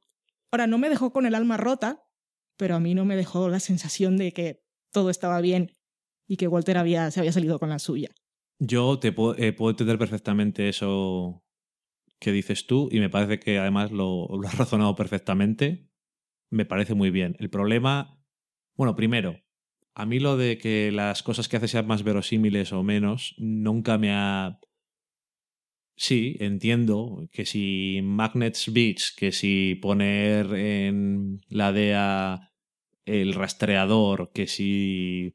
Me da igual, eso nunca me ha importado especialmente. Y por eso no es el hecho de que ocurra de las cosas que hace. La mayoría son menos complicadas de creer que muchas cosas que han pasado en la serie. Es cómo pasa todo de forma tan perfecta y a lo que decías tú de lo de Jesse, que tiene que improvisar, eso también le termina saliendo bien. Porque al final lo que hace es, una vez que he visto que está, que vaya pinta que tiene el pobre Aaron Paul, por cierto, eh, lo que termina haciendo es salvarlo y liberarlo. Y no sé, eh, tiene el momento de poder matar al otro y que le pregunte por el dinero y dejarle claro a la audiencia que ya no le importa el dinero. Pero es que, ¿qué le va a importar si tiene una herida de muerte? Y Pero- ya sabe que no puede hacer nada con el dinero. Es que eso, eso sí es una de las cosas que la gente critica y yo digo, joder, es normal. Pero ¿Para si qué no va a querer digo- saber dónde está el dinero? Pero si yo no digo que no tenga que, que quiera saberlo. Y yo- entonces, ¿qué más da que lo mate? Pero que no es eso. El problema no es que le mate. El problema es que. O sea, no es un problema. Yo estoy señalándote que es demasiado crowd pleasing todo. Que todo es como para que la gente diga, este es el momento mm, que me apetece ver. Pero, Me refiero a eso. pero a lo que yo me refiero es que la gente igual se ha quedado con la cosa literal que está viendo. Y es, queríamos saber que Walter ya no le interesa el dinero. Yo quería escucharlo. Pero, a ver, el hombre este dice lo que haría cualquiera. No me mates, lo que dicen siempre. Si me matas no sabrás dónde está tal cosa. O ¿Cierto? sea, eso es lógico que lo diga. Ahora, también, también es lógico que Walter lo mate, porque es que no es para demostrarle a nadie. No, no, no, no. o sea, él no está en un camino... Es que Walter no es un no hace el típico viaje del héroe, no es un antihéroe. O sea, él empezó siendo, parecía un héroe, porque es el hombre poca cosa, que nunca ha fumado y ahora tiene cáncer y la gente lo maltrata y todo el mundo lo humilla. Ujú. Y ahora voy a hacer esto solo por mi familia, es un acto bueno. Pero ya empezó, obviamente era un antihéroe porque estaba del otro lado de la ley, pero es que Walter terminó siendo antagonista porque él mismo fue el que se convirtió en propio obstáculo para conseguir las cosas que quería y además fue el villano, o sea, fue muchas cosas. ¿Cierto? Y yo no creo que la serie en este último episodio haya querido redimirlo. Igual la gente, igual sí es una cosa que se puede transmitir, pero es que yo lo veo por el otro lado. Y él ha hecho un viaje opuesto al del héroe. Bien, que me- si eso te, ya te digo, yo de hecho me entiendo perfectamente que le mate, que no quiere saber dónde está el dinero. Lo que te quiero decir es eso, que pone una metralleta a girar y solamente no se mueren dos personajes. Uno, para darnos la satisfacción de matarle, y que además le pregunta, le dice que le dice dónde está el dinero y lo puede matar, dejando claro que no le interesa, y luego está Todd para que lo pueda matar Jesse. Y es como que todo está demasiado perfecto. Es a lo que me refiero. Y al mismo tiempo, siendo todo perfecto, Yo de Breaking Bad hubiera esperado lo que tú ya has dicho que no te ha pasado a ti, que no te ha dejado con el alma rota, que no te ha dejado en plan Dios. Y a mí me hubiera apetecido como fuera y cuando fuera que a lo mejor la serie me hubiera destrozado la vida. Te la ha destrozado, porque yo te veo bastante acabado ahora mismo. No, pero es porque me, no me ha destrozado, pero me, ha hecho, me hace preguntarme muchas cosas, lo cual es una cosa que siempre agradezco. Me gusta cosas que se puede hablar de ellas. Pero si es que si reposas el episodio, no es el episodio que, que te hace saltar en el sofá y igual te saca la lágrima al momento, aunque igual si eres padre, sí, porque piensas más en los niños y eso. La hija de Lidia ha quedado huérfana, Brock ha quedado huérfano y todo así, no lo sé. Y no, no te explota las emociones al momento, pero cuando lo reposas es que, no sé, para mí todo es bastante descorazonador. A lo mejor lo que pasa es que tengo que volver a ver la segunda tirada de la quinta temporada de Breaking Bad, volver a ver el final después de un tiempo y decir, ahora pienso diferente o a lo mejor no, pero a lo mejor necesito reverlo ya no en el estado en el que estaba antes de ver la season final de Breaking Bad, que era un estado más de excitación que cuando terminé de verlo. Estaba más ansioso por ver el episodio que durante el episodio. Y eso nunca me pasa con Breaking Bad. Siempre tenía muchas ganas de verlo, pero luego durante el episodio me ponía peor. Y en este era como empezar en alto en la excitación por ver cómo iba a acabar Breaking Bad y después durante el episodio me iban calmando con las cosas que se iban resolviendo y se iban atando perfectamente y me satisfacía, pero he echado de menos el bofetón, patada en los genitales y puñetazo en el estómago de Breaking Bad. Aunque me ha hecho ver las cosas un poco diferente tu idea sobre la amargura Es de los que- personajes Es que todo es horrible. Lo que Walter haya reconocido por fin lo que veníamos diciendo desde hace tiempo y es que la familia era una excusa y que dijera lo he hecho por mí. Para mí es uno de esos momentos de Walter White diciendo una verdad que es mentira y fingir, fingir. También es Porque para que Skyler los- haga lo que quiera. Claro, la libere ella un poco de la culpa, pero para él es jodido reconocerle por fin que no lo hizo por ellos. O sea, de- después de todo lo que ha pasado, mira cómo está la vida destruida, tengo que irme porque va a venir mi hijo y no me puede encontrar aquí. Y tú estás ahí trabajando de lo que sea y bueno, que está todo mal. Te voy a decir, no lo hice en realidad por la familia, lo hice por mí, que sabemos que es verdad, pero no es lo que a él le hubiera gustado, no es la despedida que le hubiese gustado realmente tener con Skyler. Aunque por lo menos puede tener una despedida y no que la despedida fuera llamada por teléfono. Sí. Pero también lo hacía para lo de. Sí, bueno, pero también para dejar atado que encuentren a Hank y a Steve Gómez, para poder volver a ver a su hija una vez más después de dejarla donde los bomberos. Que eso también lo hace casi como por. que para mí, Walter White es mucho peor persona de lo que todos creemos pensar. Y esa despedida con su hija, yo, yo no creo en realidad que tenga tanta parte emocional. Yo lo veo a él mucho más frío y un hombre más cascado y frustrado y que lo único que lo hizo sentir vivo fue toda esta aventura que tuvo durante un año. Porque la despedida que tiene con, con Holly es, yo creo, no sé si el plano es igual, pero la forma en que toca a Holly es igual que como toca al barril cuando está en el laboratorio y se va a morir. Ok, Yo creo que lo hace más por Skyler. vale. Él hace, yo lo que sentí en este episodio estaba, él es el que está intentando complacer y solucionar un poco las cosas, no tanto para mí eh, la serie conmigo. Sino Walter al mundo. Sí. Y además yo sigo, yo siento que es una mentira y yo puedo sentir su amargura. Para él lo único legado que deja vivo es Heisenberg. Y él muere ahí en el laboratorio como el gran mito que siempre ha sido. Y él ha seguido cocinando y todo eso. Para él eso ha sido lo más importante de su vida. Y por eso la canción del final, Baby Blue. Y para mí eso es súper triste. Aunque Sí, yo sí, sienta que Walter White es un hombre despreciable, o sea, es triste. Sí, es horrible, pero al mismo tiempo es triste desde tu punto de vista. Pero desde su punto de vista, él, bueno, de alguna forma eso. se siente bien, poco por fin, muriendo en el laboratorio y habiendo dejado solucionadas sus cosas. Aunque su vida ha sido un puñetero infierno. Mm. Y solamente se ha sentido vivo cuando ha estado haciendo de criminal y, en fin, bueno. Y lo que te dije antes cuando escribiste el post, lo de Jesse. A él le habría gustado que Jesse lo matase. Y ese momento que Jesse no lo hace, no como favor para Walter, sino para él mismo. Sí, para no y además tener que para además decirte, no voy a hacer lo que digas, esto es lo que quieres, pues no te lo doy. como le dijo por teléfono, Exactamente. no voy a volver a hacer lo que tú me digas nunca. Mátame. No, adiós. O sea, él, él ha terminado, después de tener una etapa en la que era el hombre más poderoso y lo respetaba aunque fuera por temor, en estos últimos momentos todo lo, lo que ha conseguido ha sido rebajándose, O pagando, o engañando y haciendo creer que haces un, bueno, como con Gretchen y el otro, que los intimidaba y eso, pero al final, Con todos, con los nazis, diciendo que va a ofrecer algo que ahí es mucho suplicando. mejor. Por favor, déjame. Necesito dinero, le dijo a Lidia. Estaba ahí como mostrándose débil y acabado. Y no sé. Y con Jesse lo mismo, o sea, mátame. Dice, no. O sea, ya nadie. O sea, así como el viaje del héroe consiguen aliados, eh, lo que fue fue traicionando todo el, o sea, siendo traicionado todo el tiempo hasta el final.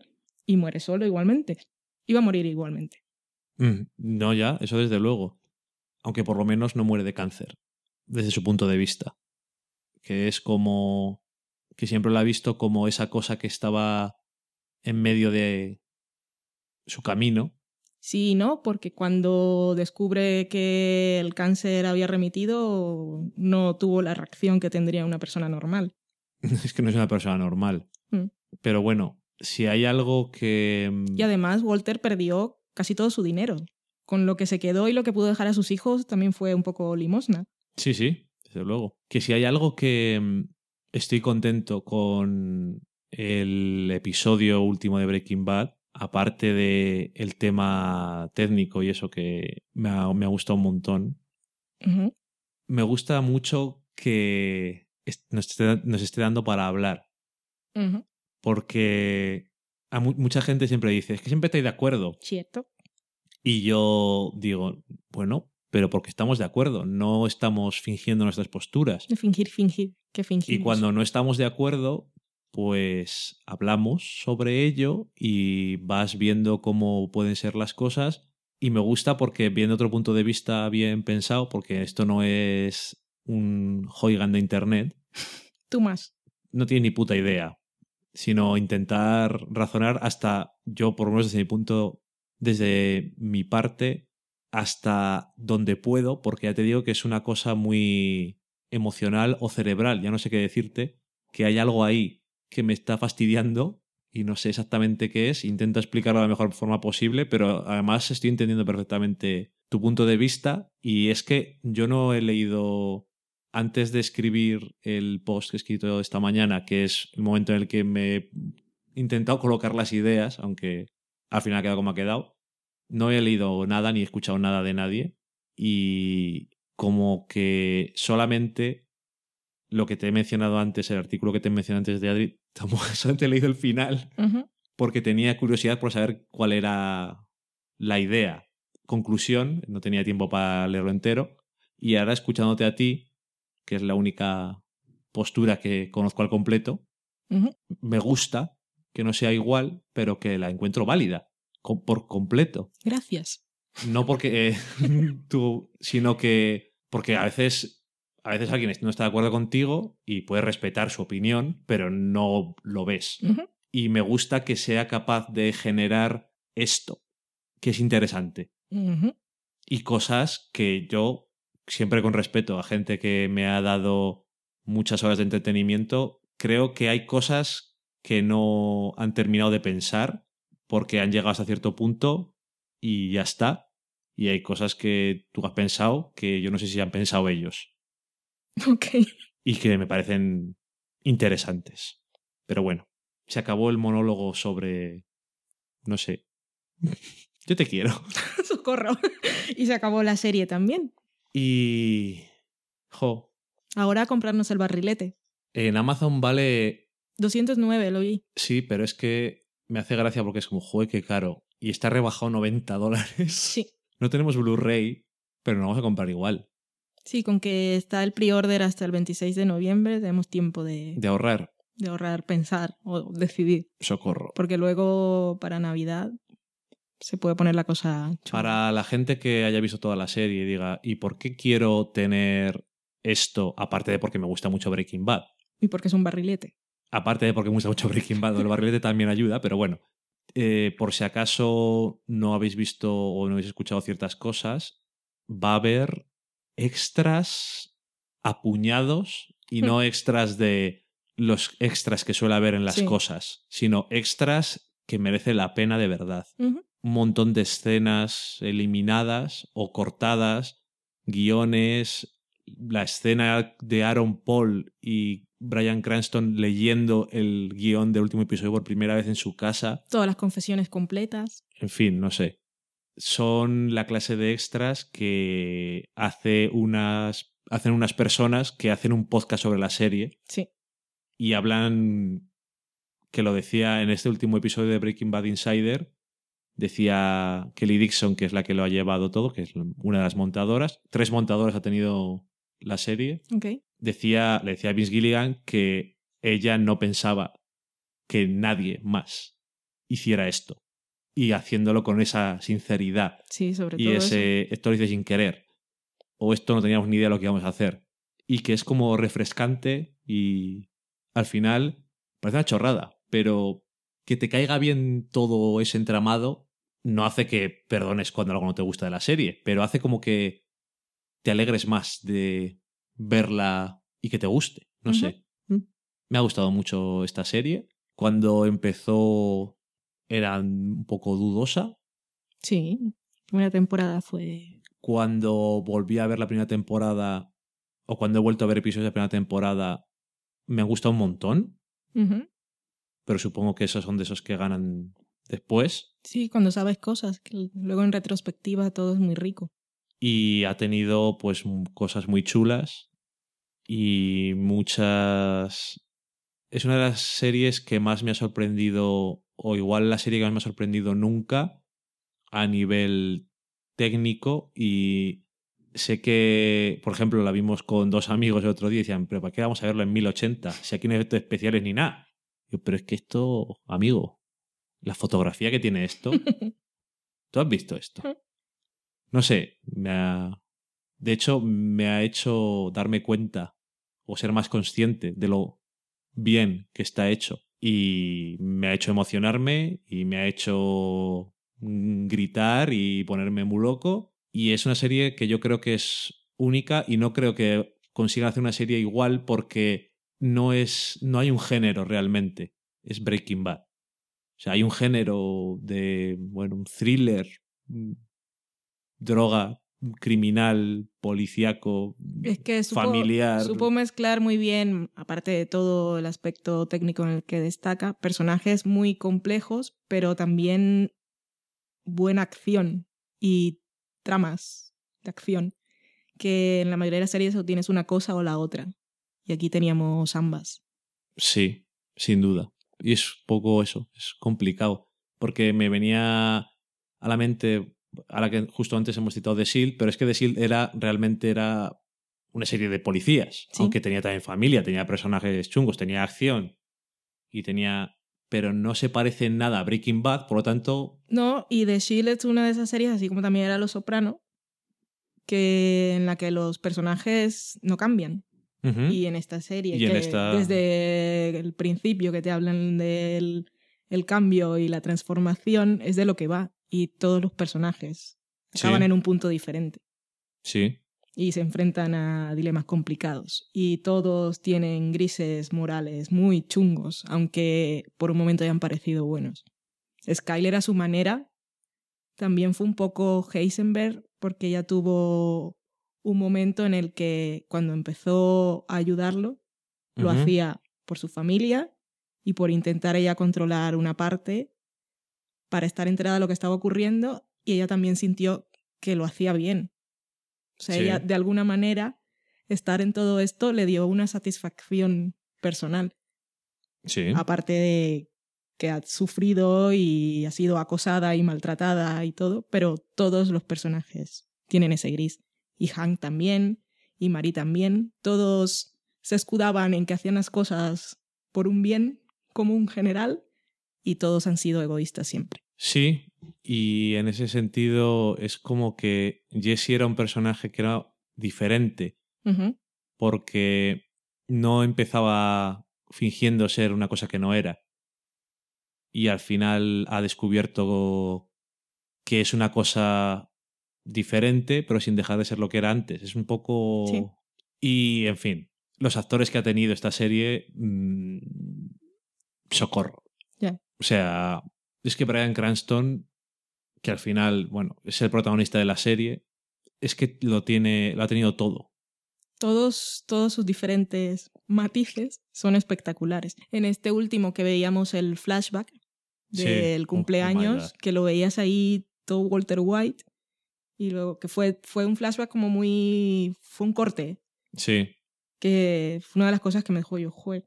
A ver si metes un poco de interés en tu vida. Ajá. Y sí, lo, lo tuve, pero ¿a dónde me llevó? Pues a esta mierda. A aparecer detrás de columnas de madera. En fin. Adiós, Breaking Bad. Adiós y muchas gracias.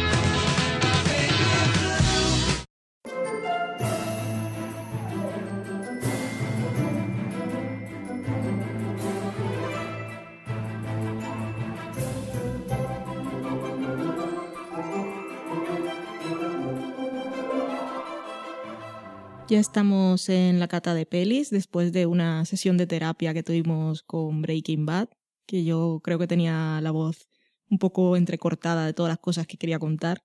Estaba un poco emocionada, no sé si al final lo supe sacar todo. Y vamos a hablar de una peli nueva, nuevísima, que es del año pasado, pero que no ha llegado a unas salas en España. Creo que solo se ha estrenado en Estados Unidos y en el Reino Unido, que es Much Ado About Nothing.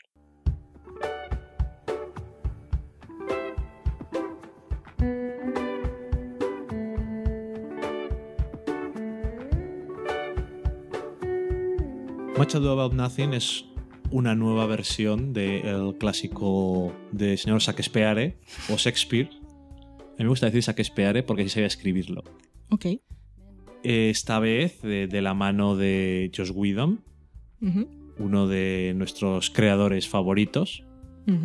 Tenemos un altar en casa, Sí. literalmente. Nos falta una foto suya, pero creo que tenemos. Bueno, Yo tengo una chapa en cualquier caso, y un libro con su cara. también. En cualquier caso, es una película que Josh Whedon hizo en, se comenta, 12 días, mientras estaba todavía con el contrato de Los Vengadores. Y a la gente que participó en ella le dijo, bueno, esto es secreto, no se cuentan cosas. Es una versión de la obra de Shakespeare que no solamente se rodó en muy poco tiempo y con un presupuesto bajo, sino que además se rodó en la casa de Josh Whedon, Sí. que diseñó su mujer, por cierto, y se rodó con un cast que era básicamente de los colegas. Exactamente. Cuenta... No, digo la leyenda, iba a decir. Cuentan que les gusta a los que están trabajando con Whedon y tal, y los amiguetes y eso, se reúnen en la casa de Whedon, allí en California. Y se pasan el día cantando, y luego sale Doctor Horrible, o se pasan el día borrachos y recitando Shakespeare y luego sale esta película. Sí, señor. Ese es básicamente el origen de los dos proyectos en plan más pequeños y familiares de Sí. Joss Whedon. Que este fue rodado en una pausa de Los Vengadores. Tenía vacaciones y dijo la mujer, pues mira lo que he pensado para las vacaciones. Podríamos aprovechar y rodar esto. Son Y vacaciones de rodar, mujer. No, pero él dijo que volvió más fresco que nunca el rodaje, que eran las mejores vacaciones que había tenido. Es lo mismo que dijo Danny Boyle, que fue el encargado de preparar la ceremonia de los Juegos Olímpicos de Londres, que en el descanso hizo trans. Y entonces dijo, "Buah, volví a tope, porque era una cosa completamente diferente, que no tenía nada que ver y vuelves como con ojos nuevos y con fuerzas renovadas de ahora voy a cambiar a otra cosa. Hmm. Porque tanto los Vengadores como la preparación de la apertura de los Juegos Olímpicos son cosas como muy grandes y que requieren mucho continuo trabajo y, y bueno, durante mucho tiempo. Por eso las vacaciones pueden ser cualquier cosa. Y en este caso hacer una película. Al final, como dices tú, se ha estrenado solamente en algunas salas de Estados Unidos y del Reino Unido, está rodada en blanco y negro y saldrá en DVD, Blu-ray y demás el 7 de octubre en el Reino Unido y el 8 en Estados Unidos, aunque, como has comentado, se puede ver ya on demand en streaming, tanto en Amazon Prime como en Vudu o en iTunes. Y eh, así es como la hemos visto nosotros. Nos ha costado lo suyo, por eso. Nos ha costado lo Cuesta nuestro. mucho ser legal fuera de Estados Unidos, Ajá. pero lo conseguimos al final. Si alguien tiene curiosidad alguna vez de ver algo en Amazon Prime y dice, ¿cómo leches lo han hecho? Preguntándonoslo y os lo contamos por correo mejor, para no liarnos mucho ahora, porque tiene su truco. es un poco complicado. Al final los actores, como he dicho, son todos en plan conocidos. Tenemos a Amy Acker, que pudimos ver, por ejemplo, en Ángel, Y en Dollhouse. por ejemplo. Tenemos a Alexis Denisov, que también pudimos ver en Ángel. Y en Buffy. Primero en Buffy y después en Ángel. También tenemos a Nathan Fillion, en Firefly Y Buffy. y Buffy. En Buffy poco, pero ahí estaba. Era un villano. está flaquito. Sí. A Clark Gregg, que hemos visto en Los Vengadores y estábamos, ya hemos hablado antes, en Marvel Agentes de S.H.I.E.L.D., en un papel que iba a interpretar otro de los de la familia, que era Anthony Head, el señor Giles. Giles de Buffy, pero que no pudo, no estaba disponible, así que bueno, dijo Clark, ah, ya voy yo, no pasa nada. Y se le nota que se lo pasa bien. Y había alguno más de Firefly, estaba... El doctor Sam, creo que era el de Firefly. Sí, Y luego. y Andrew, Ay, Andrew, qué grande El es, de no me Buffy. acordaba. con bigote. Sí, sí. Y, y, y salió una rubia que ahora no. que salió en las escenas eliminadas de los Vengadores. Exactamente. Y también salía en el piloto no emitido de Dollhouse. Es una chica que está- estaba ahí siempre eliminada en las cosas de Whedon. Es Whedon es, yo te quiero, pero al final, en cualquier caso, la sensación esa que te queda cuando ves el cast es como, todo el mundo me medio suena de algo, Sí. eso es lo que hay. Y nosotros, además de ver esta película, dijo Valen, pues bueno, antes de verla, vamos a ver la otra película que hicieron más recientemente sobre esta obra de Shakespeare. En y los vimos 90. la versión de Kenneth Branagh. Que tenías allí a Denzel Washington, Keanu Reeves, el propio Kenneth Branagh, Emma Thompson. Y era curioso, como es las mismas líneas de diálogo, Sí. oírlo e incluso Amy Acker a veces la veía como si fuera Emma Thompson en algunas ocasiones, me recordaba, y luego es que no tiene nada que ver. ¿No? Es muy curioso cómo el mismo texto y el mismo argumento.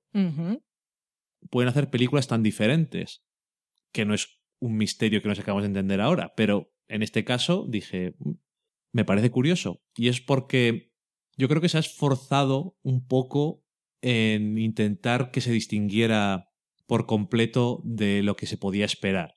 No solamente eh, ambientándolo en el presente, que a veces es como un poco surrealista con lo que están diciendo, Sí.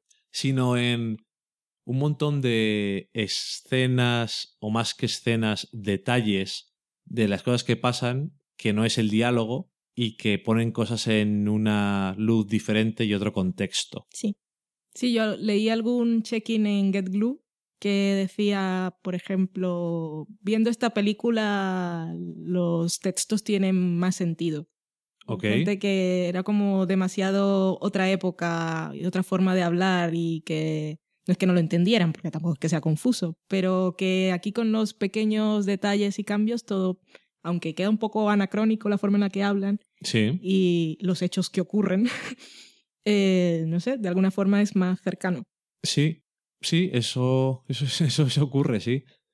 Por ejemplo, y aquí ya me parece que hablar de memoria, la primera escena de esta película mm, no, apare no, No. no, no aparece en la, en la otra versión que Ni en la obra original. ni en la obra original, y le da a toda la película una algo diferente. Es que es muy curioso cómo eh, no creo que llegue a durar un minuto, durar unos segundos la escena, Mm. pero eso es suficiente ya para que sea hay algo completamente diferente que no sé si simplemente él dijo, yo es que esto lo veía implícito y digo, voy a ponerlo porque me apetece, Sí, o incluso cambiar a personajes de sexo, sí. bueno, cosa que a Shakespeare, a Shakespeare tampoco es una cosa que le importaba porque siempre debían de hacer en las presentaciones hombres, mujeres y, y- y viceversa. Pero claro, aquí con que sea una mujer, que además es una cosa que le gusta a Whedon, que haya más mujeres, Sí, eh, le da otro aire al personaje y le permite unos momentos que queda, quizás quedaban un poco confusos en la obra original, en la relación entre los personajes, pues aquí los lleva directamente por otro lado. a lo mejor es que Shakespeare quería hacer la confusión, entre Sí. comillas, lo de la confusión, Mm. que en aquella época obviamente era un poco como, ¿eh? ¿eh? ¿Qué me estás contando? ¿Pervertido? Pero bueno, em, como la historia me hace gracia, porque es que no voy a decir, es que tengo un par de problemas con el argumento, porque es que es como, es una obra de su momento y es fiel a lo, a lo que es esta es, una, película, es una comedia romántica de enredos. básicamente, que siempre tuvo un par de cosas o tres que dije, esto es muy moderno, y luego cosas que me gustan como un montón, como por ejemplo que hay un, un primer malentendido casi en el primer tercio de la película, que es como instantáneamente se resuelve, es como si esto era una chorrada. Y me gusta porque en algunas comedias románticas o similares, malentendidos como ese es como, ¡uh! lo que ha pasado. Y ahora es como, ah, vale, que es que, que te has equivocado. Vale, ya está, hasta Sí. luego. Los momentos de comedia también los exagera un poco y están muy bien. Sí, Las cosas absurdas que ocurren. Que eso también en la película de Kenneth Branagh también tenía esos momentos de comedia así, pero en esta yo creo que va más a... a- Es que en la otra a había, lo hacían en espacios más abiertos. sí, Y claro. aquí era, muy gracioso. Exactamente. Eh, como aquella película, no voy a decir una superproducción, pero es una adaptación de Shakespeare, de Kenneth Branagh, que siempre tenía su dinero para hacer lo Mm. que hiciera falta, aunque tuviera personaje que fuera negro y americano y el otro no sé qué, que al final también da lo mismo. Ujú. Y en este caso, como es la casa, que es pequeñísima, como si han rodado en nuestro apartamento, No tanto, ¿eh? Compares. pues eso digo, que es muy grande, pero vaya, que sigue siendo solo la casa, no es eh, una cosa tan exagerada como en el otro caso. Es gracioso, por ejemplo, la escena, las escenas de estamos hablando sin que nos, sin que nos oigan, Sí. sobre, to- sobre todo las de él. Que es que es muy ridículo, pero gracioso. Sí. Y al final eso, que también respeta el espíritu ese que tenía la obra original, de que, bueno, es un... En el teatro es todavía peor y es más farsa y más... que es la gracia que tiene. Sí.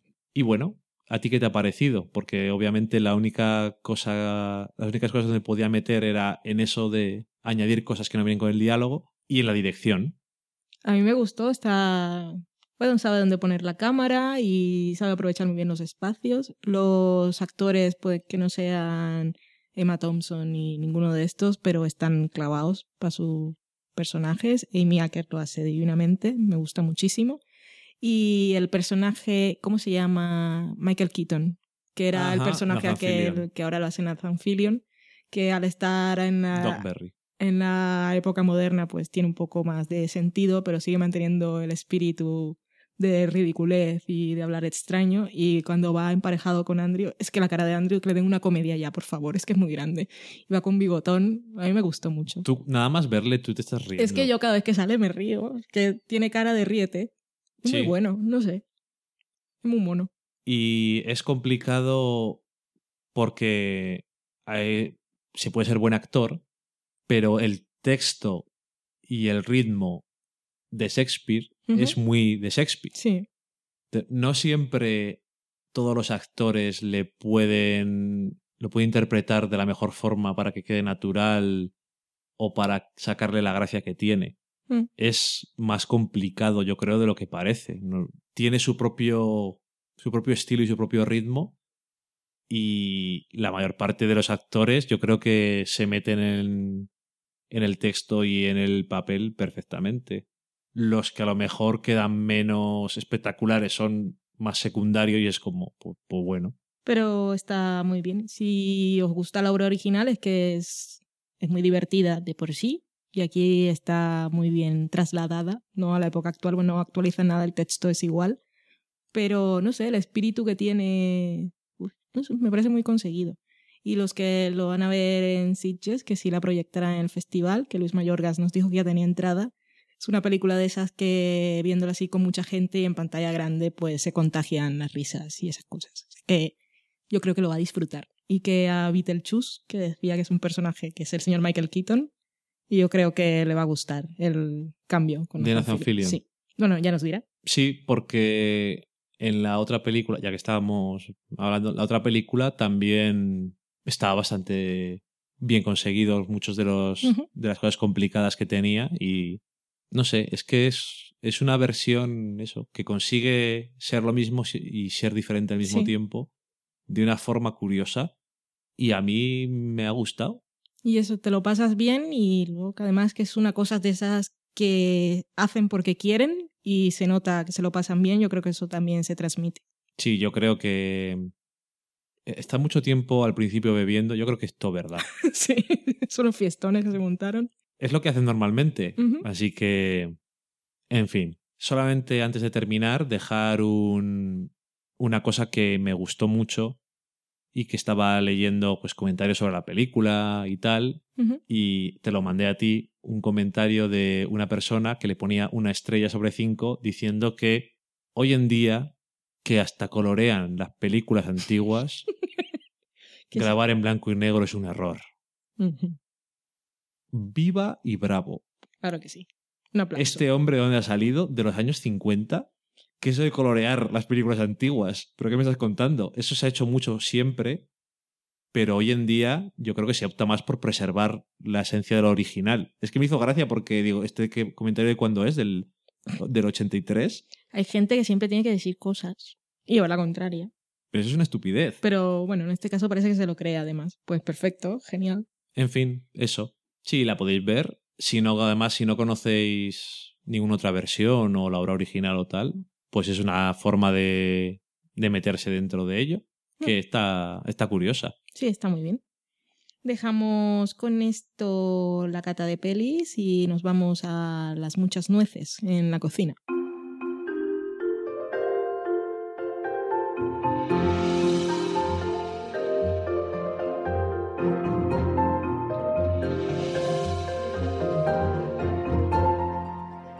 La cocina esta semana os traemos un programa de televisión, culinario por supuesto, es Masterchef Junior.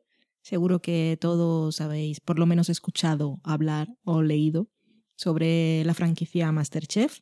Aquí en España, por ejemplo, tuvimos una edición, la primera de Masterchef normal de adultos este año, que estamos en 2013, y tuvo bastante éxito mediático.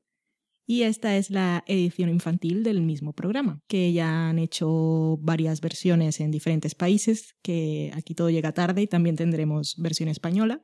Y esta es la primera edición en Estados Unidos, que los jurados pues también son los mismos de la versión de adultos, que es Gordon Ramsay, Joy, no me sé los nombres de los otros. Graham Elliot y Joe Vale. Y, y que tenemos... Bastiani. Bastiani.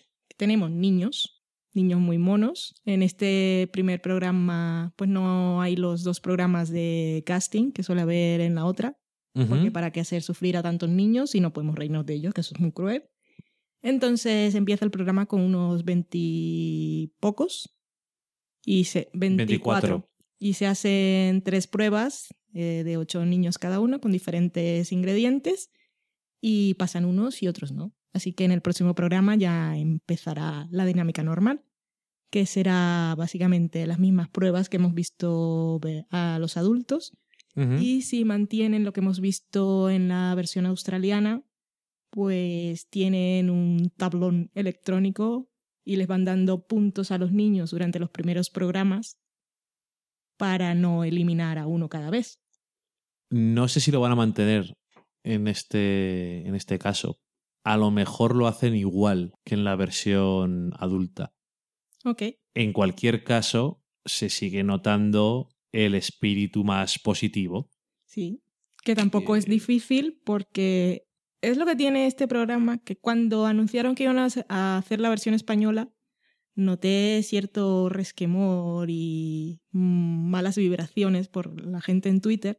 Porque Diciendo que eran- es España. Bueno, pero no, pero aparte del concepto en general no les parecía bien porque eran niños. No, no, no, no era porque era España. Era en general. Ok. Que ver a niños repipí cocinando y hablando en términos raros y tal, que eso no molaba y que iba a ser como lluvia de estrellas o no sé qué. Pero es que como en este programa no, los niños no son bufones, sino que son realmente artistas, y al espectador le transmite una mezcla de entre admiración, qué monos sois, cómo os odio, qué bien cocináis, cómo podéis hacer eso. Y a mí es que no me transmite ningún sentimiento negativo ver a un niño, me parecen súper monos, hablando de técnicas raras y viendo... Y cocinando bien. Sí, y viendo mariscos y pescados crudos y emocionándose y que conocen ingredientes de todas partes. A mí eso me parece bien que los niños sientan pasión por algo y que coman bien, sobre todo en Estados Unidos, que se come tan mal. Ujú. No sé, es bonito. Que yo lo que me refiero es que en España se piensa en el concepto y se piensa en cosas que se pueden hacer en España con ese concepto. Y no siempre somos capaces en España No, de manejar muy bien las cosas. Sí, lo sé, pero con las personas que estuve hablando a- se referían al concepto en general de programa infantil, de niños cocinando. No solo porque fuera España, hablaban del de Estados Unidos también. Bueno, nosotros ya partimos con la ventaja de que es que ya sabemos que el formato se puede hacer, aunque sea un poco diferente, porque hemos visto las dos temporadas de la versión australiana. Ya sabemos que se puede hacer y son monos y son de os odio a muerte, que bien cocináis. Y no sé, en este caso, como la versión, la versión australiana es en general más positiva y muy diferente en muchas cosas porque es más didáctica en todo también, en la versión adulta también. Sí, tienen las masterclass cada semana. Y tienen muchísimos programas. Sí. Y la versión americana de adultos es muy... que les gusta mucho tener esos momentos de esto es una mierda y tirarlo a la basura y... Porque los niños no harán eso. Pero, mi pero es que creo que los niños americanos son diferentes a los australianos, que Ajá. durante toda la competición se alegran por los demás y los niños americanos están más acostumbrados a competir. sí, aún así yo pensaba que, por lo menos en el primer episodio, que se iba a empezar a notar ya un poco eso y por ahora no ha pasado mucho, pero por ahora. Mm. Y lo que tú dices, que es que América tiene una cultura de la competición desde que son muy pequeños. Sí. Vete a tal deporte, no has ganado, eres un inútil. Vete a bailar, vete a desfilar, Mm. hay que ganar. Quedar segundo es el primer perdedor. Mm. Entonces es un poco distinto, sí. Pero, eh, no sé. eh, la sensación esa que yo tengo es que desde el principio ya los jueces se les ve que dicen son niños, Sí, es que hay que tratarlos como niños, aunque sepan muchas pero cosas. no ser condescendientes. Entonces, porque eso me parece que es importante Sí. que no sea en plan, ay, es que es un niño y no sabe. No, o sea, aquí, aquí no llevan cuchillos de plástico, llevan cuchillos de verdad. claro, porque si no dicen los padres, ¿pero qué es un pusis o qué? Te quiero decir que cuando hay algo que está mal, se lo dicen, Sí. pero en plan de una forma más positiva, que se nota en muy pocos casos, porque la verdad es que casi todos cocinan bastante bien. En muy pocos casos, se, tú pensarías que si fueran adultos serían súper negativos, pero hay alguno aislado en el que te lo puedes imaginar. Sí. Sin embargo, eso también eh, les hemos visto a estos jueces ya en muchas pruebas con niños. Este año llevaron a sus hijos. Sí. Y es como son jueces de un programa de televisión, no significa que sean así desagradables siempre. Mm, Y aunque lo fueran, salen en la tele y podrán fingir, pero a mí me parece que es, les sale sincero. Y a Gordon Ramsay que le gusta mucho hacer ahí tonterías con los niños Sí. y se le nota. Y no sé, que va a ser curioso y, y la vamos a ver, obviamente. Sí, lo vamos a ver y lo recomendamos, que son niños entre 9 y 12 o 13 Entre años. 8 y 12. Bueno, creo. los que han quedado... 8 y la- 13. La más pequeña tiene 9. Que Ah, es bueno, sí, Sara, que es la rubia, que es súper mona, que es con la que te quedas, y con el niño que tiene cara de abuelita, el pobre, El pobre de señora hombre. viejuna, pero que parece que va a cocinar muy bien, que hizo unos macarones espectaculares. Así que hay un programa que hay que ver, que es muy mono, que cocina muy bien, que da mucho asco, que se suben muchos en una tarima porque no llegan a la en un encimera. taburete Sí. que me gusta que siempre también lo transmiten, se transmite también en la versión australiana de forma muy sincera como los jueces, que son cocineros profesionales, dicen, pero este puto niño, ¿cómo ha hecho eso? Y es en plan como, "Uf, bueno, el futuro no pinta mal. Y eso también mola. Sí, señor. Pues programa recomendado culinario de esta semana. Ahora ponemos una promo y nos vamos a la sobremesa, que es lo que toca después de comer.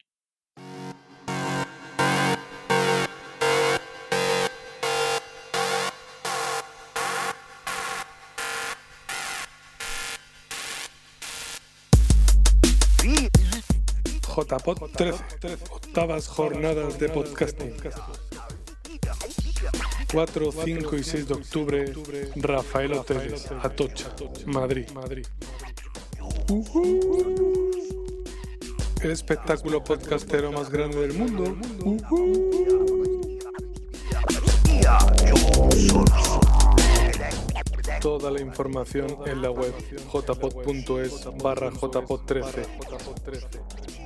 China,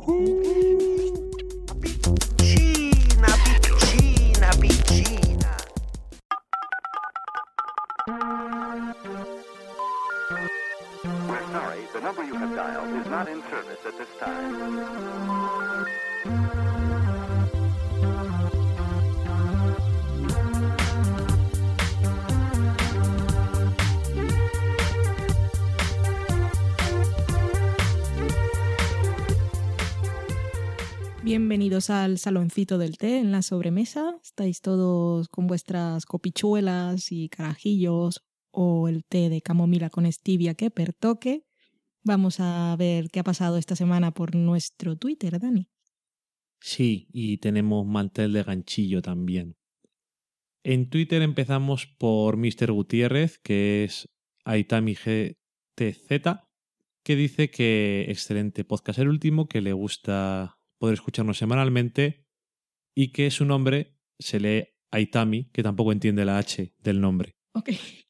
Que no nos preocupemos, que no somos los únicos. Manuel Mendaña, que es Manu El Menda, dice que la mantequilla ablandada se llama mantequilla a punto de pomada o mantequilla pomada para abreviar. No lo había oído nunca. Pero tiene bastante sentido. Sí, desde luego. Daniel Roca nos dice que lo que bebe en su sillón de leopardo es Habana 7 o en su defecto Stolichnaya. O sea, ron o vodka. Es un señor. Pero tiene sillón de leopardo. Lo ha reconocido. Confirmado. Ajá. Raúl, que es Songsai, dice, preguntándote a ti, ¿lo de la tarta de coco y lima en qué minuto cae? Es broma. Que oigo el podcast de principio a fin. Pero veo que tenía, había ganas. Ateo Starbucksiano, que es ar- arácnido, en de O0, dice que excelentes análisis de Breaking Bad y, Master- y Masters of Sex. Felicidades. Muchas gracias. Miguel Pastor, que es Miguel Vesta en Twitter, decía que lo que daría yo por ver mañana Felina desde el sofá del Sofá Podcast, aunque fuese sentado en el suelo por overbooking. Pues mira, teníamos silla. Sí. Así en petit comité está bien. Ahora eso que hacía la gente de hacer grandes quedadas para ver Breaking Bad, yo no, porque... Y eso, si quisiese venir alguna vez, es móvil apagado y silencio total. Eso. Hay comentarios que Valen te pega. Yo no pego Bueno, golpeas. collejas. Sí. Bell, que es Bebels, en Twitter, dice que el sonido del segundo episodio de la temporada es muy bueno, que no recordará que antes fuera malo, pero que parece que estemos en directo en su despacho, lo cual es bastante creepy. bueno, pero eso quiere decir que no Pero me mal. alegro, me alegro mucho. Como os digo todas las semanas, cuando nos decís eso, pues siempre digo, bien, no hemos gastado dinero a lo tonto. Me gusta. Carmen Moreno, que es Carmenia Moreno en Twitter, dice que escuchar del sofá a la cocina mientras se hace el pasaporte en una comisaría en la calle Santa Valentina número 2 es un poco random. Todo lo contrario. No, eso es buena suerte. No sabía que había una Santa Valentina. Yo tampoco, pensaba que era San Valentín. A ver si tengo otro santo y no lo sé. No tenemos ni idea de las cosas. Igual era una mujer que era muy discreta y pudorosa y virtuosa en Madrid. Chocorro. Socorro. Luego Miguel Pastor nos decía también que como nosotros no veíamos los iconitos emoticonos que salen en el, supongo que es el iPhone, en Twitter, que nos les ponía con una captura. Supongo que era por Breaking Bad. Ajá. Y eh, decir que son lo mismo que hay en el WhatsApp, ¿no? Así que por lo menos ahora sabemos qué clase de iconos son. Luego tenemos a Omar Valadez, que es Omar Valadez en Twitter, y decía que ahora a esperar a que de sofá a la cocina para escuchar sus opiniones sobre el final de Breaking Bad. Ya cuando estés escuchando esto habrás tenido cumplidos tus deseos. June Duendecilla decía que no se podía haber expresado me- con mejores palabras lo que siente hacia el final de Dexter. Una de las Grandes. No como Dexter. Exactamente. Y luego, para terminar, tenemos a J, J1 Up, o sea, una vida extra. Decía que. ¿Cómo, cómo, cómo? One Up. Eso es una vida extra. Ajá. Ok. Qué poco videojuego me has tocado tú. Mm, Ninguno. Ajá. Lo dijiste el otro día por alguna razón y se me ha olvidado por qué. A mí también. Bueno, decía que nos felicitaba a nosotros y a María por el interesantísimo especial de la televisión americana, que enhorabuena. Gracias. Saludos a María. Nos alegramos y saludamos a María, que dijo que si que a ver que le preguntaran más cosas, a ver si la invitábamos otro día. Y así lo tenemos todo terminado. Pues con eso acabamos el programa. La semana que viene pues no sabemos qué habrá. De entrada que todos los pilotos no los vamos a catar porque vamos a ir con más cautela. Así que si queréis informaciones generales de los pilotos, pues aquí lamentablemente no habrá. Nosotros vamos a ver lo que Nos apetezca. nos dé la gana. Este año a la carta y no al buffet libre de come todo lo que puedas por 10 euros, que eso nos sienta bien. Seguro veremos el final de The IT Crowd, que no hemos Ujú. tenido tiempo y ya lo comentaremos. Y así como seguro, pues lo sabremos. Igual el de Michael J. Fox, por curiosidad. Ok. ¿Quién sabe? Puede que alguna cosa más. Ujú. Pues nada más, mm, como siempre, muchas gracias por haber venido a nuestra casa. Ya nos acompañó a la puerta, que ya sabéis dónde está. Así que os deseamos una muy feliz semana. Pasadlo muy bien, besitos. Adiós. Adiós.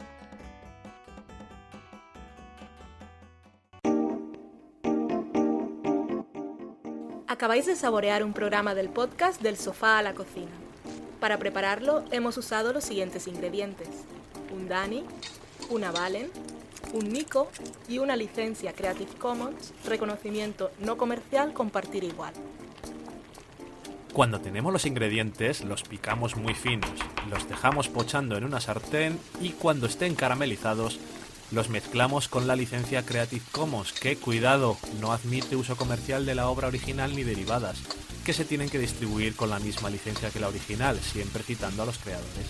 Después de 10 minutos, condimentamos la mezcla con iTunes, iBooks, Twitter y un poco de Facebook. Si no encontráis las adecuadas en el mercado, buscad el nombre del blog. A continuación, introducimos en el horno y, después de 30 minutos, lo servimos aderezado con música distribuida con licencia Creative Commons a través de Jamendo. Al final del post correspondiente vienen especificadas concretamente. Si tenéis alguna duda con respecto a la receta o a cualquier otra cosa, podéis preguntarnos a través del correo electrónico del sofá a la cocina Buen apetito.